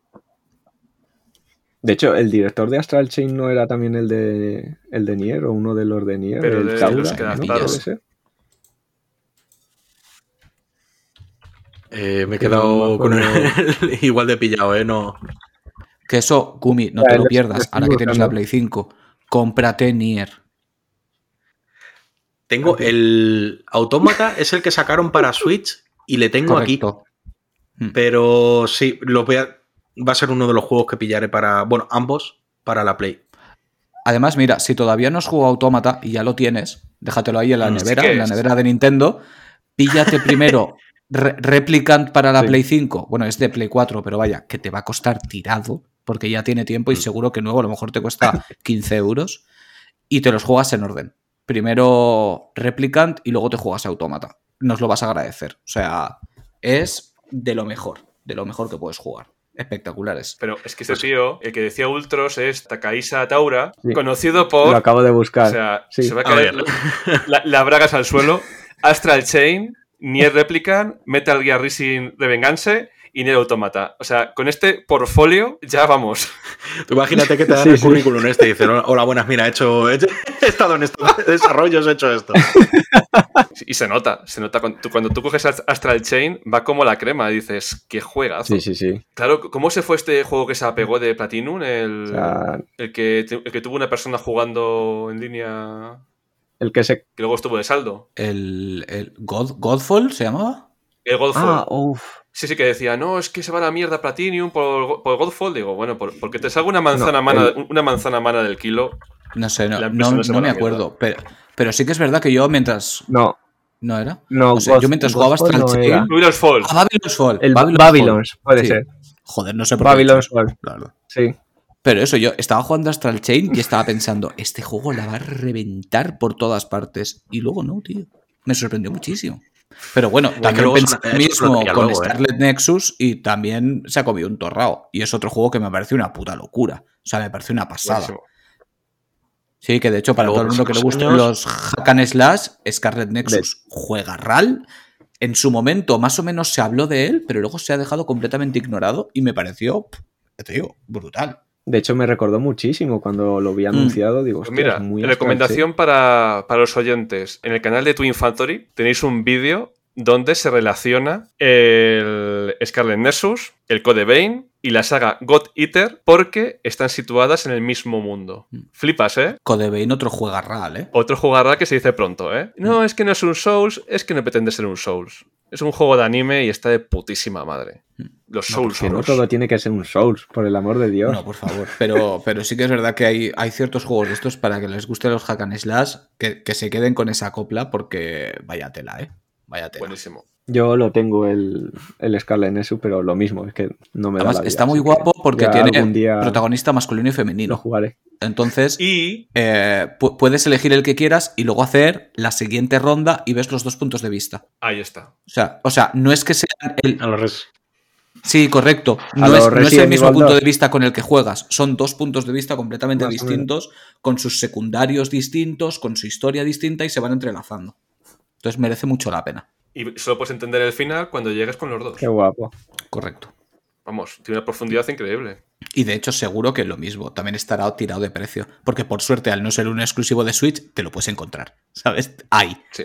No, es- no están desaparecidos en el infinito. Además que ha salido ha salido en Play 4, sí, está en en todas Play partes, 5, pero en Xbox, o sea ya que- digo, me sorprendió que- que no le dieran un poquito más de encontrar. cancha. Porque la verdad es que es un juego, a ver, no es una obra de arte. Pero es súper, súper, súper divertido. Y el sistema de combate mola un huevo. El planteamiento de su mundo a mí me gustó muchísimo. Eh, Sí. Y de hecho, ojalá saquen segunda parte. La verdad, ojalá saquen segunda parte. No sé si hay planes de, de hacerla, pero yo, vamos, me la pillaría de cabeza. Seguro que sí, seguro que sí. Que lo te- eso lo terminaremos viendo. Ahora tú te tienes que estar cagando en la puta porque tu lista de juegos para Play tiene que dar miedo. Es que, claro, como no tenía, como lo decimos, backlog ya aquí en tareas acumuladas, ya por lo menos le voy dando salida poco a poco, pero digo, venga, me voy a comprar la Play 5 ahora que parece que no es que haya acabado la lista de juegos pendientes, simplemente se mueve. Digo, venga, digo, pues la Play 5, vamos. y ya estoy jodido otra vez, tío. está empezando a comprender. estoy- ojo, estoy empatizando con muchas cosas tener- que decíamos antes, lo de los botones. Pero es que estoy entendiendo cosas como lo de los trofeos también, ¿eh? que os he escuchado algunas veces y además Sí. amigos y digo, hostia, digo, que esto es un submundo, ¿eh? Sí, sí. y, sí, y encima que los, que los cuatro somos creadores de contenido. O sea, no es llegar a casa y me pongo a jugar, no. Claro. Prepara canal, prepara podcast, prepara artículo, Ya. prepara un montón Sí. de cosas. Es que antes, antes de comenzar a grabar, veis que tengo aquí mi aire acondicionado eh, de los 90, pues tenía apoyado esto. Un mocho. Sí, tenía un aquí plumero, el plum- un tenía aquí el plumero y digo, lo voy a quitar, digo que parece que hay un pájaro muerto, tío, aquí encima. claro, es que luego, aparte de todo esto, ponte a hacer, claro, la- ponte a hacer la casa, preparar las comidas, las cenas. Ser Todo- adulto funcional. Sí, sí. Sí, y luego- no nos sí, da la vida. Lo- Incluso cuando te pones a crear, en nuestro caso de, de Gumi y el mío, de vídeos, Que no es en plan, venga, voy a hacer el vídeo tutorial de Xenoblade. Me No, pongo no, el va, juego, que va, que va, grabo que y pum. Ostras, me pegó ratazo buscando el momento exacto, cuida que no salga esto, elige bien a- el plano, que no se vea nada que no tienes ver. ¿Quieres mostrar esto exacto? Pues venga, lucha hasta que te salga. Uy, he Voy a matado al enemigo, no me ha dado tiempo para a enseñar este esto. punto que quiero grabar porque, claro, dices, quiero este extracto. Sí, sí, sí, no, es es que Sí, sí. Lo hice. Cosa de algo del principio, no sé qué fue. Digo, es que me voy a empezar una en la otra cuenta que tengo, solo para empezar y grabar. Es... Sí. Estoy muy mal. Eh, Y lo hice por eso solamente. Y Y bajarme bueno, el nivel dicen, ¿a qué para que jugado esté. este año? Pues seis veces Ocarina Sí, of sí, sí. Time. eh, no, pero si solo. No, no, no, sí, sí, seis, seis, seis. Y la mazmorra de Q unas cuantas veces más. No, pero ahí, se- ahí se nota cuando es un buen creador de contenido que se hace su propio contenido, recorta su propio contenido y gente que va cogiendo eh, vídeos de por ahí cortando los cachos. Es, Sí. es que no es una imagen de fondo estática, no, es volver a jugar al juego para eso. Sí, que luego todo tiene su momento, pero por ejemplo, si estás, si estás hablando sin más de Ocarina of Time, cualquiera cinemática o gameplays, etcétera, te puede valer, pero si estás diciendo, mira, es que sí, el ejemplo del gran árbol de Cuen Ocarina of Time al principio dices, no, mira, es que si me tiro desde el nivel medio, los desarrolladores pensaron que la telaraña rebote, en plan de, oye, Navi te está diciendo que hay algo abajo, te has tirado desde aquí en medio, ha rebotado, casi la rompes, sube para arriba. Claro, tú no vas a encontrar a una persona que está jugando Ocarina of Time o un gameplay random que haga eso, porque ¿para qué te vas a tirar si ya sabes que no se rompe? Se rompe desde arriba. Pues no, tienes que empezar una partida nueva y tal, y en este caso estoy hablando de la primera, como quieras ver algo de la tercera, pues ya... Empiézate otra de nuevo, tío. Ay, Dios. Nada, pero bueno, pues mierda de estas, tío. Y además eso, y pasa la aspiradora. Es que es una putada. Y, y, el. Y, o detalles que. ahora estoy ahora que quiero. Bueno, voy a sacar un vídeo de Batenkaitos, ¿no? Hablando de él para que la gente lo conozca, que de verdad que es un juegazo recomendadísimo.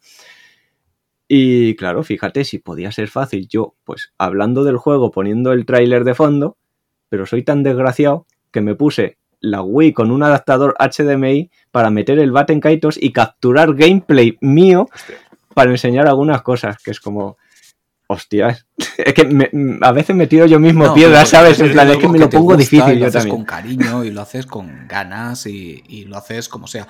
Pues claro, eh, el nivel de tuyo es distinto porque al no tener que hacer edición de vídeo, pues es, es bastante más asequible. Pero nosotros lo que nos pasan es las horas intempestivas. ¿Sabes? Que dices, ¿a qué, a qué gilipollas se le ocurre ponerse a grabar con una persona que sabes Claro. que vas a estar cuatro putas horas, ¿sabes? A las 11 de la noche de un lunes. ¿Sabes? Pues eso nos pasa más veces de las que debería. Y luego voy a currar yo habiendo dormido tres horas. ¿Sabes? Y Edu acaba de llegar de haber estado currando 12.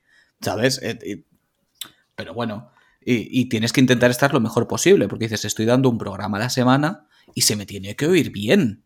¿Sabes? No, no se te puede escuchar con voz de me quiero arrancar los ojos. Sí, yo de hecho hay veces que me ha pasado eso y a vosotros creo que alguna vez os lo he escuchado igual, de ver que no es el día, es decir, es que se me está notando en la voz, en la, la locución no está saliendo bien. Sí, y nosotros dices, ha habido programas abortamos que a mitad misión. lo hemos, ha habido programas que a mitad lo hemos cortado. ¿Sabes? Y hemos dicho, tío, hoy no. Hoy no. No sé cuándo vamos a poder grabar, pero hoy no podemos grabar porque es que no Ya. estamos, no estamos para esto. Sí, sí. Hecho, Igual que el mítico programa que tiramos a la basura directamente. Después de haberlo grabado dijimos, esto no lo podemos emitir. De hecho, Carlos y yo tenemos un problema, que somos dos personas muy sinceras. Y, y se, nos, se nos nota enseguida la voz. Cuando, cuando algo pasa, cuando estás preocupado, cuando estás cansado, tal. mm, Yo cuando Carlos se conecta a la cámara y lo oigo hablar tres minutos, digo, ha pasado algo gordo o está cansado o tal. Entonces hay veces que dices, o, o viceversa, que Carlos me ve y dice, ¿qué ha pasado, tío? Hoy, hoy, no, hoy no toca. Sí. Hoy no toca. O- o- hoy no grabamos, hoy toca terapia. Carlos, es cierto. ¿Qué ha pasado? Sí, sí, sí. Que, que Sí, también sí, es- claro, claro, de ponernos y- a hablar, pues me ha pasado bien, o esto. sea que- Y nos hemos quedado hablando y hemos dicho, hoy no grabamos que no. Hoy no procede. Pues hay una cosa que es Metapodcast, que esto mm, te lo digo en directo. Yo no sé cómo te las apañas de lanzarme eh, respuestas a cosas que te voy a preguntar sin que, te, sin que te las llegue a preguntar, porque estaba editando podcast, digo, pero si cojones, la pregunta va después como me ha respondido, porque ya por la cara que pongo ya sabes lo que voy a decir y luego me toca cambiarlo de sitio. Sí, sí, sí, digo, sí. tío. De hecho, es. Por eso para nosotros es primordial que me he dado cuenta de que no es lo común eh, que la gente grabe podcast con cámaras. Normalmente están con el audio y ya está. Y para nosotros es fundamental porque nos estamos mirando. ¿Sabes? De hecho, Mm. eh, ahora os veo a los tres, evidentemente, pero por instinto natural yo miro hacia Edu. Porque nos, nos Sí. miramos uno al otro, hacemos gestos, hacemos historias y ya sabes qué es lo que tiene que hacer. El otro día, por ejemplo, grabé, grabé el... ¿Cómo se llama? Joder, no me sale el nombre, me he quedado en blanco. No, no, no, no. A no, ver. no, no, No, no, no. Esto que me podcast. no, no, no, no, no, decir. Lo puedo decir. Bueno, voy a salir en un programa. Cagada, no lo tenía que haber dicho, pero da igual. Voy a salir en un programa la semana que viene para quien nos esté escuchando el día de la emisión, ¿vale? El domingo. Pues Sorpresa. a, par- a partir del lunes, en algún momento determinado, saldré en un programa bastante conocido. Y precisamente me sucedió que ellos graban sin verse. Y además son mucha gente. Entonces, claro, yo estaba bloqueadísimo porque me sentía como con un palo metido en el culo. Porque, claro, eh, tiene sentido además, porque si no es un follón, y luego que si son muchas personas, no es como ahora que puedes estar eh, pisándote, por así decirlo. Tiene que ser, pues levantas la manita en el programa, que para eso lo tiene, y vale, pues ahora entras tú, vale, pues ahora entras tú, y sueltas tu, tu parrafada. Entonces, pues se hace extraño, ya no tienes el feedback visual, ¿sabes? No sabes si se está descojonando de ti, si, si tal. Em, Claro, tiene lo suyo, porque yo igual estoy diciendo algo y mientras lo digo me estoy riendo por dentro porque veo a Edu descojonado, ¿sabes? O a la inversa, o estoy diciendo algo y Edu me está mirando con cara seria como diciendo, ¡buah, te estás tajando que da gloria! ¿Sabes? Y entonces como que tú dices, "Ve, voy a controlarme un poco en lo que estoy diciendo. Y lo mismo, y a la inversa. Hay veces que Edu empieza a decir algo y yo digo, se le está yendo la olla que te cagas. Y le hago gestos como, no, no, no, no, no, no, no. No te flipes. Hubo un invitado que cometió el caso error de darle a la manita pidiendo turno Sí, y luego ya comprendió que, que Que no no, no, no. No. No, no, tú quieres decir algo, dilo. Dilo para adelante, no te preocupes. Que luego ya, si nos pisamos, luego ya edito, pero vamos, que, que- que es lo mejor al final. Y por cierto, llamé a Carlos cuando, cuando me dijo, he grabado, estaba como en una nube, ¿eh? Sí, sí, me lo pasé muy bien. Carlos feliz. Me lo pasé muy bien, me lo pasé muy bien. Sí, no, la verdad es que con, con todo lo que nos está pasando con el podcast, que además una, una parte de mí se siente también feliz porque hemos incitado a otras personas a que lo hagan, como por ejemplo tú, Gumi, que tú llevabas tiempo dándole vueltas, y a mí que un día me Sí. llamaras y me dijeras, tío, después de escucharos, me he vuelto a poner con el canal de YouTube porque es lo que quiero hacer, y joder, si vosotros habéis tirado para adelante, yo también tiro para adelante. Pues tío, a mí esas cosas me, me- me llenan por todas partes. Y claro, pues en el, en el caso que se da ahora, por ejemplo, del podcast que no puedo nombrar, que ya se nombrará, em, que gente que yo durante tiempo les he seguido, de repente me diga, no, tío, vente, vente, vente para el podcast que queremos que te vengas. Pues, tío, yo, yo flipo en colores. O sea, a mí se me va la olla. No, son, son cosas irreales. O como cuando, yo que sé, Adán, por ejemplo, que ya es amigo nuestro, ya lo podemos considerar amigo, le he estado viendo durante años y de repente le veo en un vídeo con la camiseta de nuestro podcast, a mí me estalló la cabeza de en qué mundo estoy viviendo, ¿sabes? Es- Sí, sí, es que al final es eso, todos somos, somos personas, todos al final, y, y al final dices, joder, que el ejemplo es justo lo de antes, que tenemos que pasar nuestro aspirador, que hacemos nuestras cosas, tenemos nuestras preocupaciones, tienes tus movidas de persona o persona adulta en este caso, y dices, joder, si es que, mira, este problema de los videojuegos al final es del primer mundo, lo que decíamos, esta acumulación y demás. Mm. Hoy he tenido un mal día, hoy no, no se graba porque es que te han pasado mil movidas, que somos humanos todos al final y dices, joder, pero sí es verdad que cuando parece que traspasas esa pantalla, Hmm. dices, hostias, que sí, que sí, que Sí. es también una persona como, como Pero yo. hay que tesar la piscina. Hay que tesar la piscina. Joder, yo el, el otro día ya hice mi primer artículo por ahí. ¿Y cuánto he estado dando vueltas con artículos, tío? Casi, casi seis meses o más escribiendo, diciendo de Carlos. No, yo, Carlos. yo mira, es, es- estuvo tan insistente porque, claro, yo he leído cosas de Edu desde hace muchísimo tiempo. Y yo decía, pero tío, que, que, que, que, metas la pata, joder, que lo haces bien. Joder, además, Edu sabe que yo soy asquerosamente sincero. Quiero decir, si a mí algo no me gusta, es que lo digo y no me sabe ni mal. Quiero decir, ¿qué te parece esto? Una mierda. Y ya está, no hay ningún problema. De hecho, mi chica ya está acostumbradísima cuando se compra ropa. Esto me gusta. ¿Te, te gusta cómo me queda? Sí. pero seguro, si sabes que cuando te pones algo y no me gusta, te digo no. ¿Sabes? Sí. Que dices, me lo voy a comprar igual. Ok, a mí no me gusta. Y ya está, y no pasa absolutamente nada. Pero yo lo digo. ¿Pero de verdad está bien? Que sí. ¿Pero de verdad está bien? Que sí. Es que no sé si cambiar lo que Edu, que está bien, cojones, que te estés quieto. Y al final le puse la foto del asno de Rec. ¿Sabes? Le puse un GIF del asno de Rec porque me dice, es que igual estoy siendo un poco pesado. Y se lo puse y le digo, sí, tío, es que está bien. Está bien, A igual ver. que en la primera vez que te lo he dicho. Claro, yo tío. Es que además. No, pues pensaba que era, que era- que era por ok.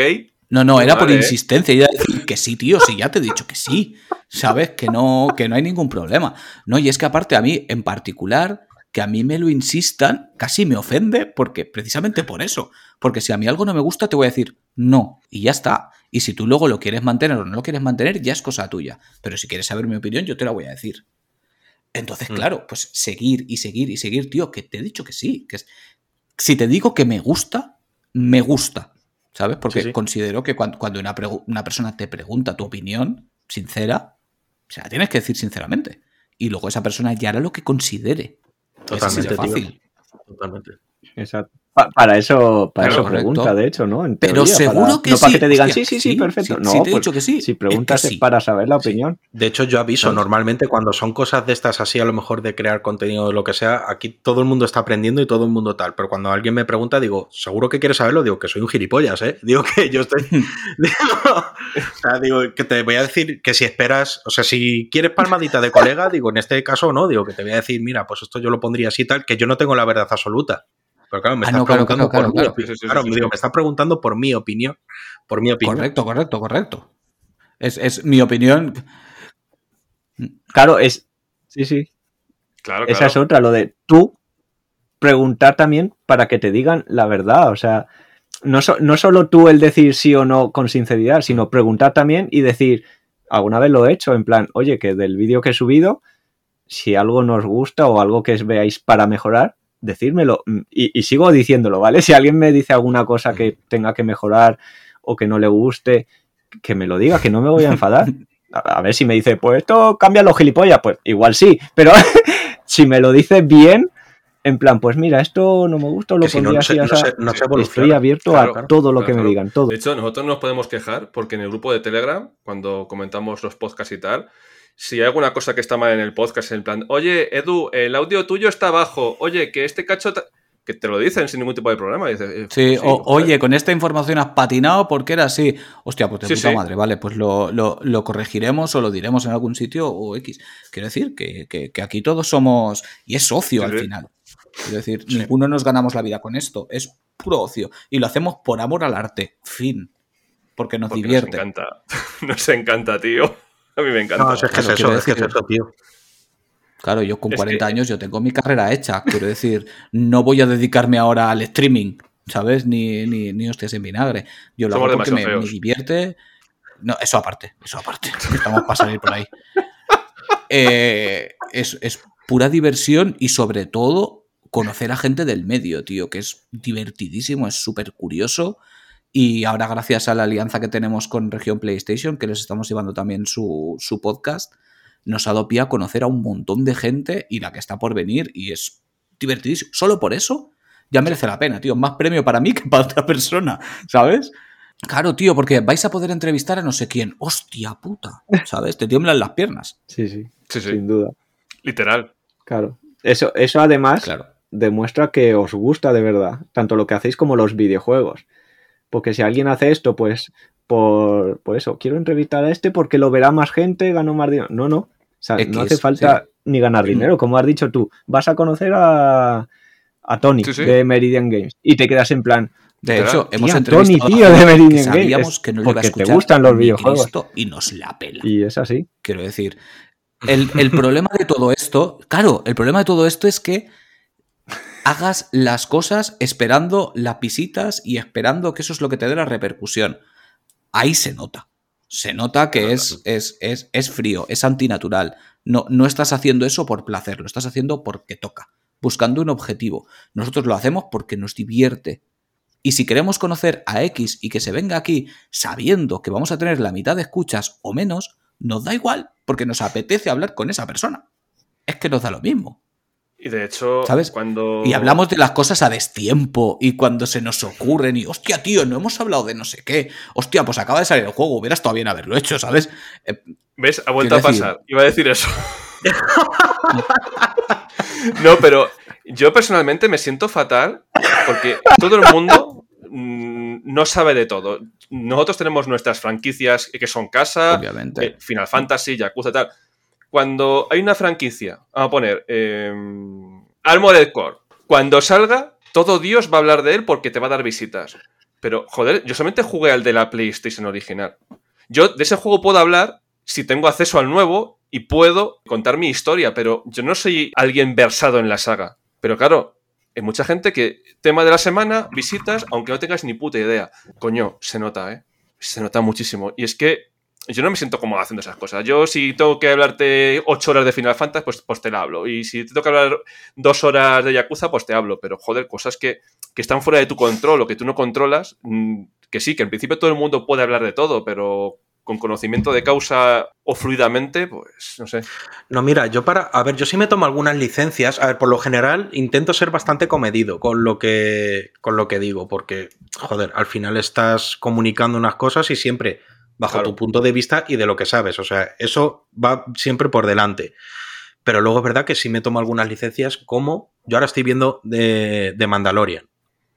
La serie me está, os adelanto, me está gustando mucho y demás, pero sí que me tomo ciertas licencias para decir, mira, ah, pues esto mm, no me termina de ver, eh, o sea, de convencer, porque mira, también es que vi Clone Wars, si habéis visto las dos series, sabréis más o menos a lo mejor en el... Pues sí me tomo a lo mejor cierta, cierta licencia de decir, yo creo que esto, oye, que yo no soy ni guionista ni pues ya se vinagre, ¿no? Pero, Sí. joder, ¿qué me, está- me, estás, ¿me quieres contar la historia ahora mismo o esta parte me la, me la estás vendiendo, ¿no? Yo encantado de que vuelva a Soka con la nueva serie, pero es todo muy casual algunas veces, ¿no? Tampoco eso, no quiero andar en, ciertas, en ciertos puntos. Mira, hay un, hay un momento mágico en el podcast que, que siempre que viene Jaime, nos miramos como dos, Ja- Jaime Brotons, nos miramos como dos enamorados y empezamos a hablar de Warhammer y Carlos, Sí, tío, Sí, qué, sí. He sido testigo en diferido de ello. qué- qué- Carlos. qué asco me dais, tío. Acabaré cayendo otra vez, tío. Os odio muy duro. es el mejor momento para caer, ¿eh? No, no puedo yo con la vida. Jaime, lo estamos consiguiendo. Caer- caerás. No, Nada. Aquí. verdad, Sí, nunca. sí. Nunca. Poquito, Warhammer, Yakuza, eso. No, y aparte vosotros también sois el ejemplo de que nos gusta traer a nuestros amigos porque salen conversaciones como estas, súper divertidas, súper entretenidas, que son las que nos dan la vida. Hombre, eh, tu vídeo de, de Xenoblade, ¿cuántas lleva ya? ¿10.000 visualizaciones? El primero sí. O sea, el del Xenoblade. Es- esperemos que después de lo que hemos dado por el culo ahora con el vídeo lo mire más gente. Estáis los dos creciendo un montón porque estoy haciendo las cosas bien, porque las hacéis de corazón y, y la gente lo nota y la gente lo sabe. Sí, ¿no? Yo, de hecho, yo, yo, yo me estoy papando mientras curro. Te estoy viendo jugar Gumi al Breath of the Wild.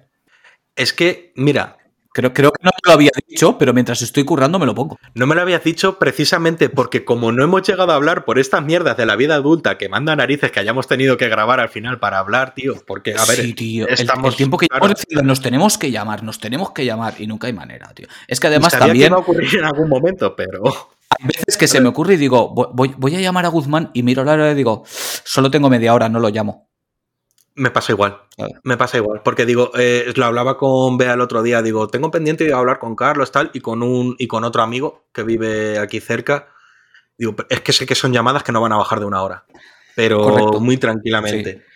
Sí, sí, Pues sí, mira. Con, Breath, con Breath of the Wild pasa también un poquito lo mismo que la esencia que estábamos hablando de podcast y de hablar con otras personas. Al final, cada uno tiene una historia que contar y tiene unas vivencias distintas. Es Mm. decir, tú. eh, estamos hablando del primer contacto con Xenoblade. Eh, quitando el hilo conductor de Ultros, pero todos hemos, hemos tenido una experiencia distinta.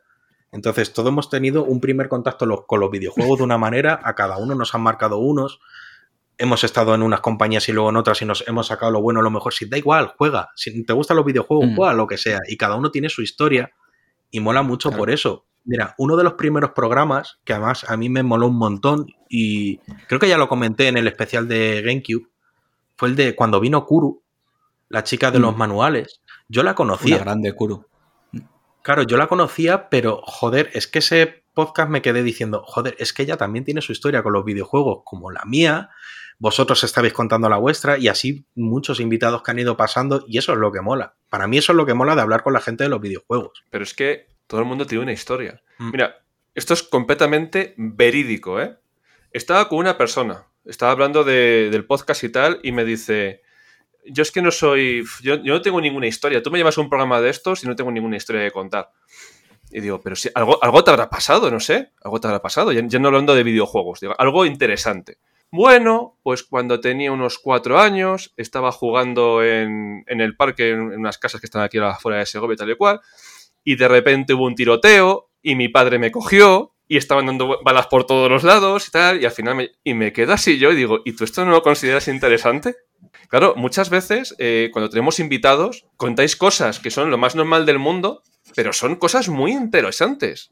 O sea, de cómo, de cómo hacéis a una saga, de por qué esto no lo has jugado, de cómo eh, te ha afectado a tu vida tal juego. Y son las historias hecho- que, que- Sí, sí. Repla- replanteamos incluso las entrevistas, porque hubo un punto en el que nos dimos cuenta de que lo que más nos divertía de esas entrevistas eh, no era el invitado ha venido porque tiene que enseñar esto o tiene que hablar de lo otro, porque tal, yo qué sé, porque ha sacado un juego, porque ha sacado un libro, porque ha hecho X.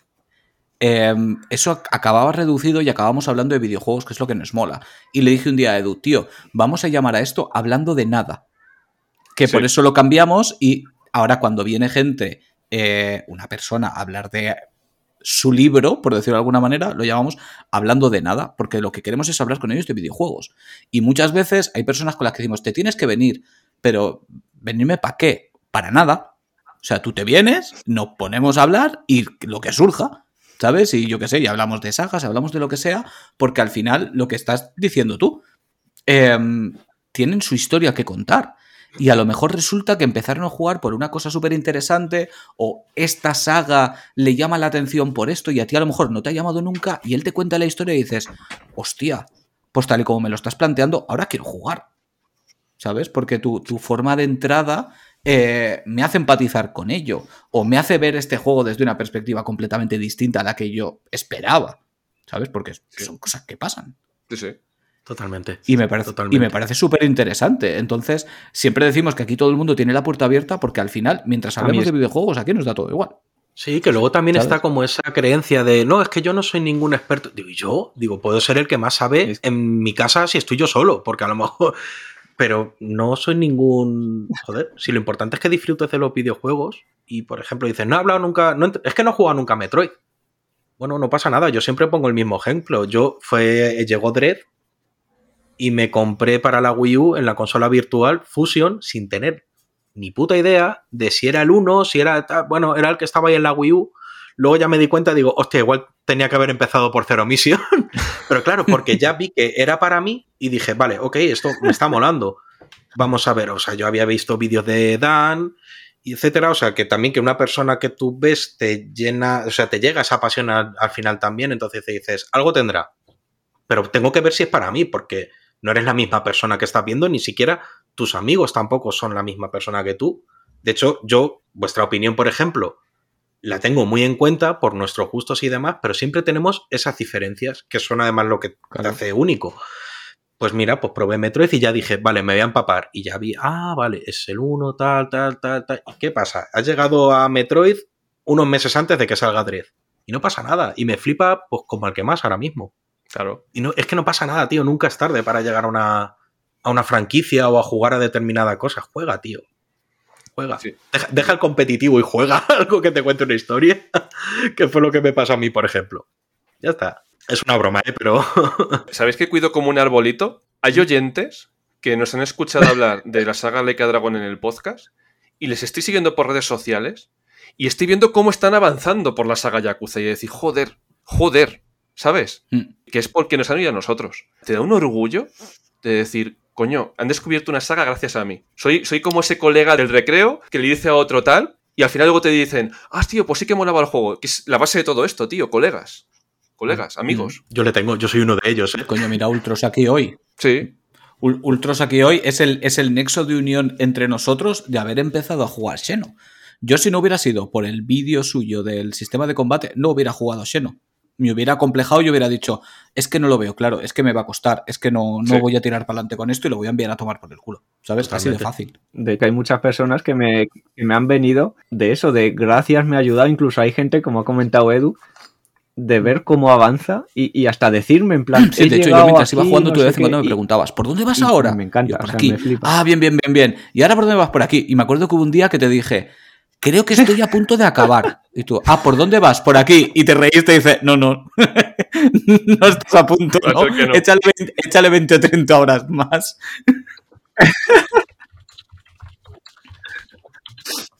De hecho, eso me pasó, es otra anécdota, ya volviendo a Xenoblade. La primera vez que lo jugué, Mm. eh, bueno, no voy a decir dónde, pero llegas a X parte y yo es estaba el en final. plan, guau, qué guay, esto ya tiene que ser, llego aquí, esto es el final ya. No llevaba ni la mitad y yo, eh, claro, pasa Me- me puedo X cosa, imagino que igual sabéis qué punto digo, y, y fue en plan, flipé, o sea, mi cara era un Sí. poema y es en plan, no, no, es que no ha terminado. Es que de hecho casi acabo de empezar. sí. Y, y, y flipé. Porque claro, ya digo que yo no había escuchado nada ni duración. O sea, llegué a Xenoblade. Solamente No, eso es curioso. Voy a meter aquí Eso, otro, otro morcillo. viendo Artworks. porque me, me- me parece una anécdota que, que recuerdo con, con un cariño que te cagas.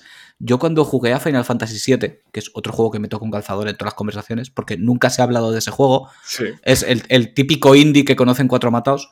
Eh, claro, yo fue el, el primer JRPG que jugué, digamos, a lo bestia. Claro, también eh, fue el, el salto a, a PlayStation, la cosa cambió completamente. Antes había jugado algún RPG, pero no eran tan brutos.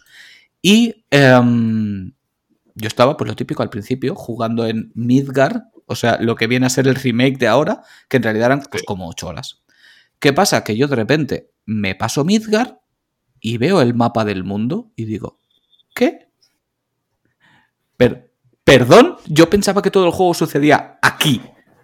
¿Sabes? Y de repente te abren el mapa y dices, la madre que me parió, si acabo de empezar, esto no tiene ningún sentido. Y, fue una cosa que me voló la cabeza de una forma muy bestia, porque yo estaba convencido que todo el juego iba a ser ahí. Y tú dices, yo qué sé, pues llevo pues eso, pues unas ocho horas, igual puede que incluso más, porque la primera vez que juegas a un juego así, sin tener puta idea de qué va el tema, eh, lo normal es que tardes un poquito más y te cueste un poquito más. Y, y a mí me rompió todos los esquemas, porque digo, madre de Dios, si anda que no hay aquí mierda, ¿sabes? Pues claro, tú ahora lo coges y dices, vale, ahora que me lo sé de memoria, en 20, 25 horas me fundo el juego entero. Pero yo la primera vez que sigo teniendo la partida guardada en la memory, se me paró el reloj del juego a las 99 horas 59 minutos. Porque el juego no seguía Hostia puta. contando ya. Y ahí está la partida. Yo es que, mira, en el, con el Xenoblade 1 me pasó lo mismo, exactamente lo mismo que a ti, también con Ultros ahí apoyando. Y con el 2 ya fui con un poco con. Y me pasó lo mismo que con los tutoriales. Ya fui en plan perro viejo. Y ya le iba preguntando y digo, a ver, digo, necesito saber una cosa. Obviamente sin tema de acontecimientos ni nada. Pero es que yo tengo una mala costumbre, que es que los finales de temporadas de las series o los clímax de RPGs necesito jugarlos del tirón.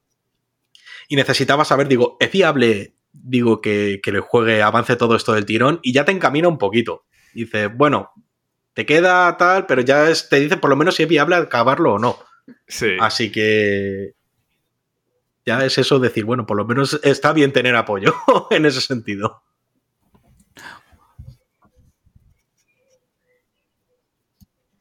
La verdad es que esa sensación es, es chulísima. Y Lo que de que te esté gustando algo, que pienses que es el final y te diga, no, no, es que te... Sí, sí, es que me pasó también con God of War, el de 2018, que tampoco había visto nada. Digo, voy a jugar sin Mm. ver casi nada. Y avanzas, avanzas, que era así como muy lineal. Y de repente llega un momento cuando te dan ahí la barca. Puedes ir aquí, aquí, aquí, aquí, que me quedo en plan, me cago en la leche. Y claro, y yo que soy así encima, pues en plan, quiero ver todo. o sea, un juego que igual te dura Sí. 20 Claro, y te un horas. juego que 30, la historia pues son duró 100 horas, pues 50. así acabas haciéndote un juego de 200. Porque yo creo que a un Xeno, es si que, me apuras, me lo pasé rápido exacto. porque creo que me lo pasé como en 80. Sí. ¿Sabes? Que para, para, lo que puede durar, yo creo que fue una, una duración bastante comedida.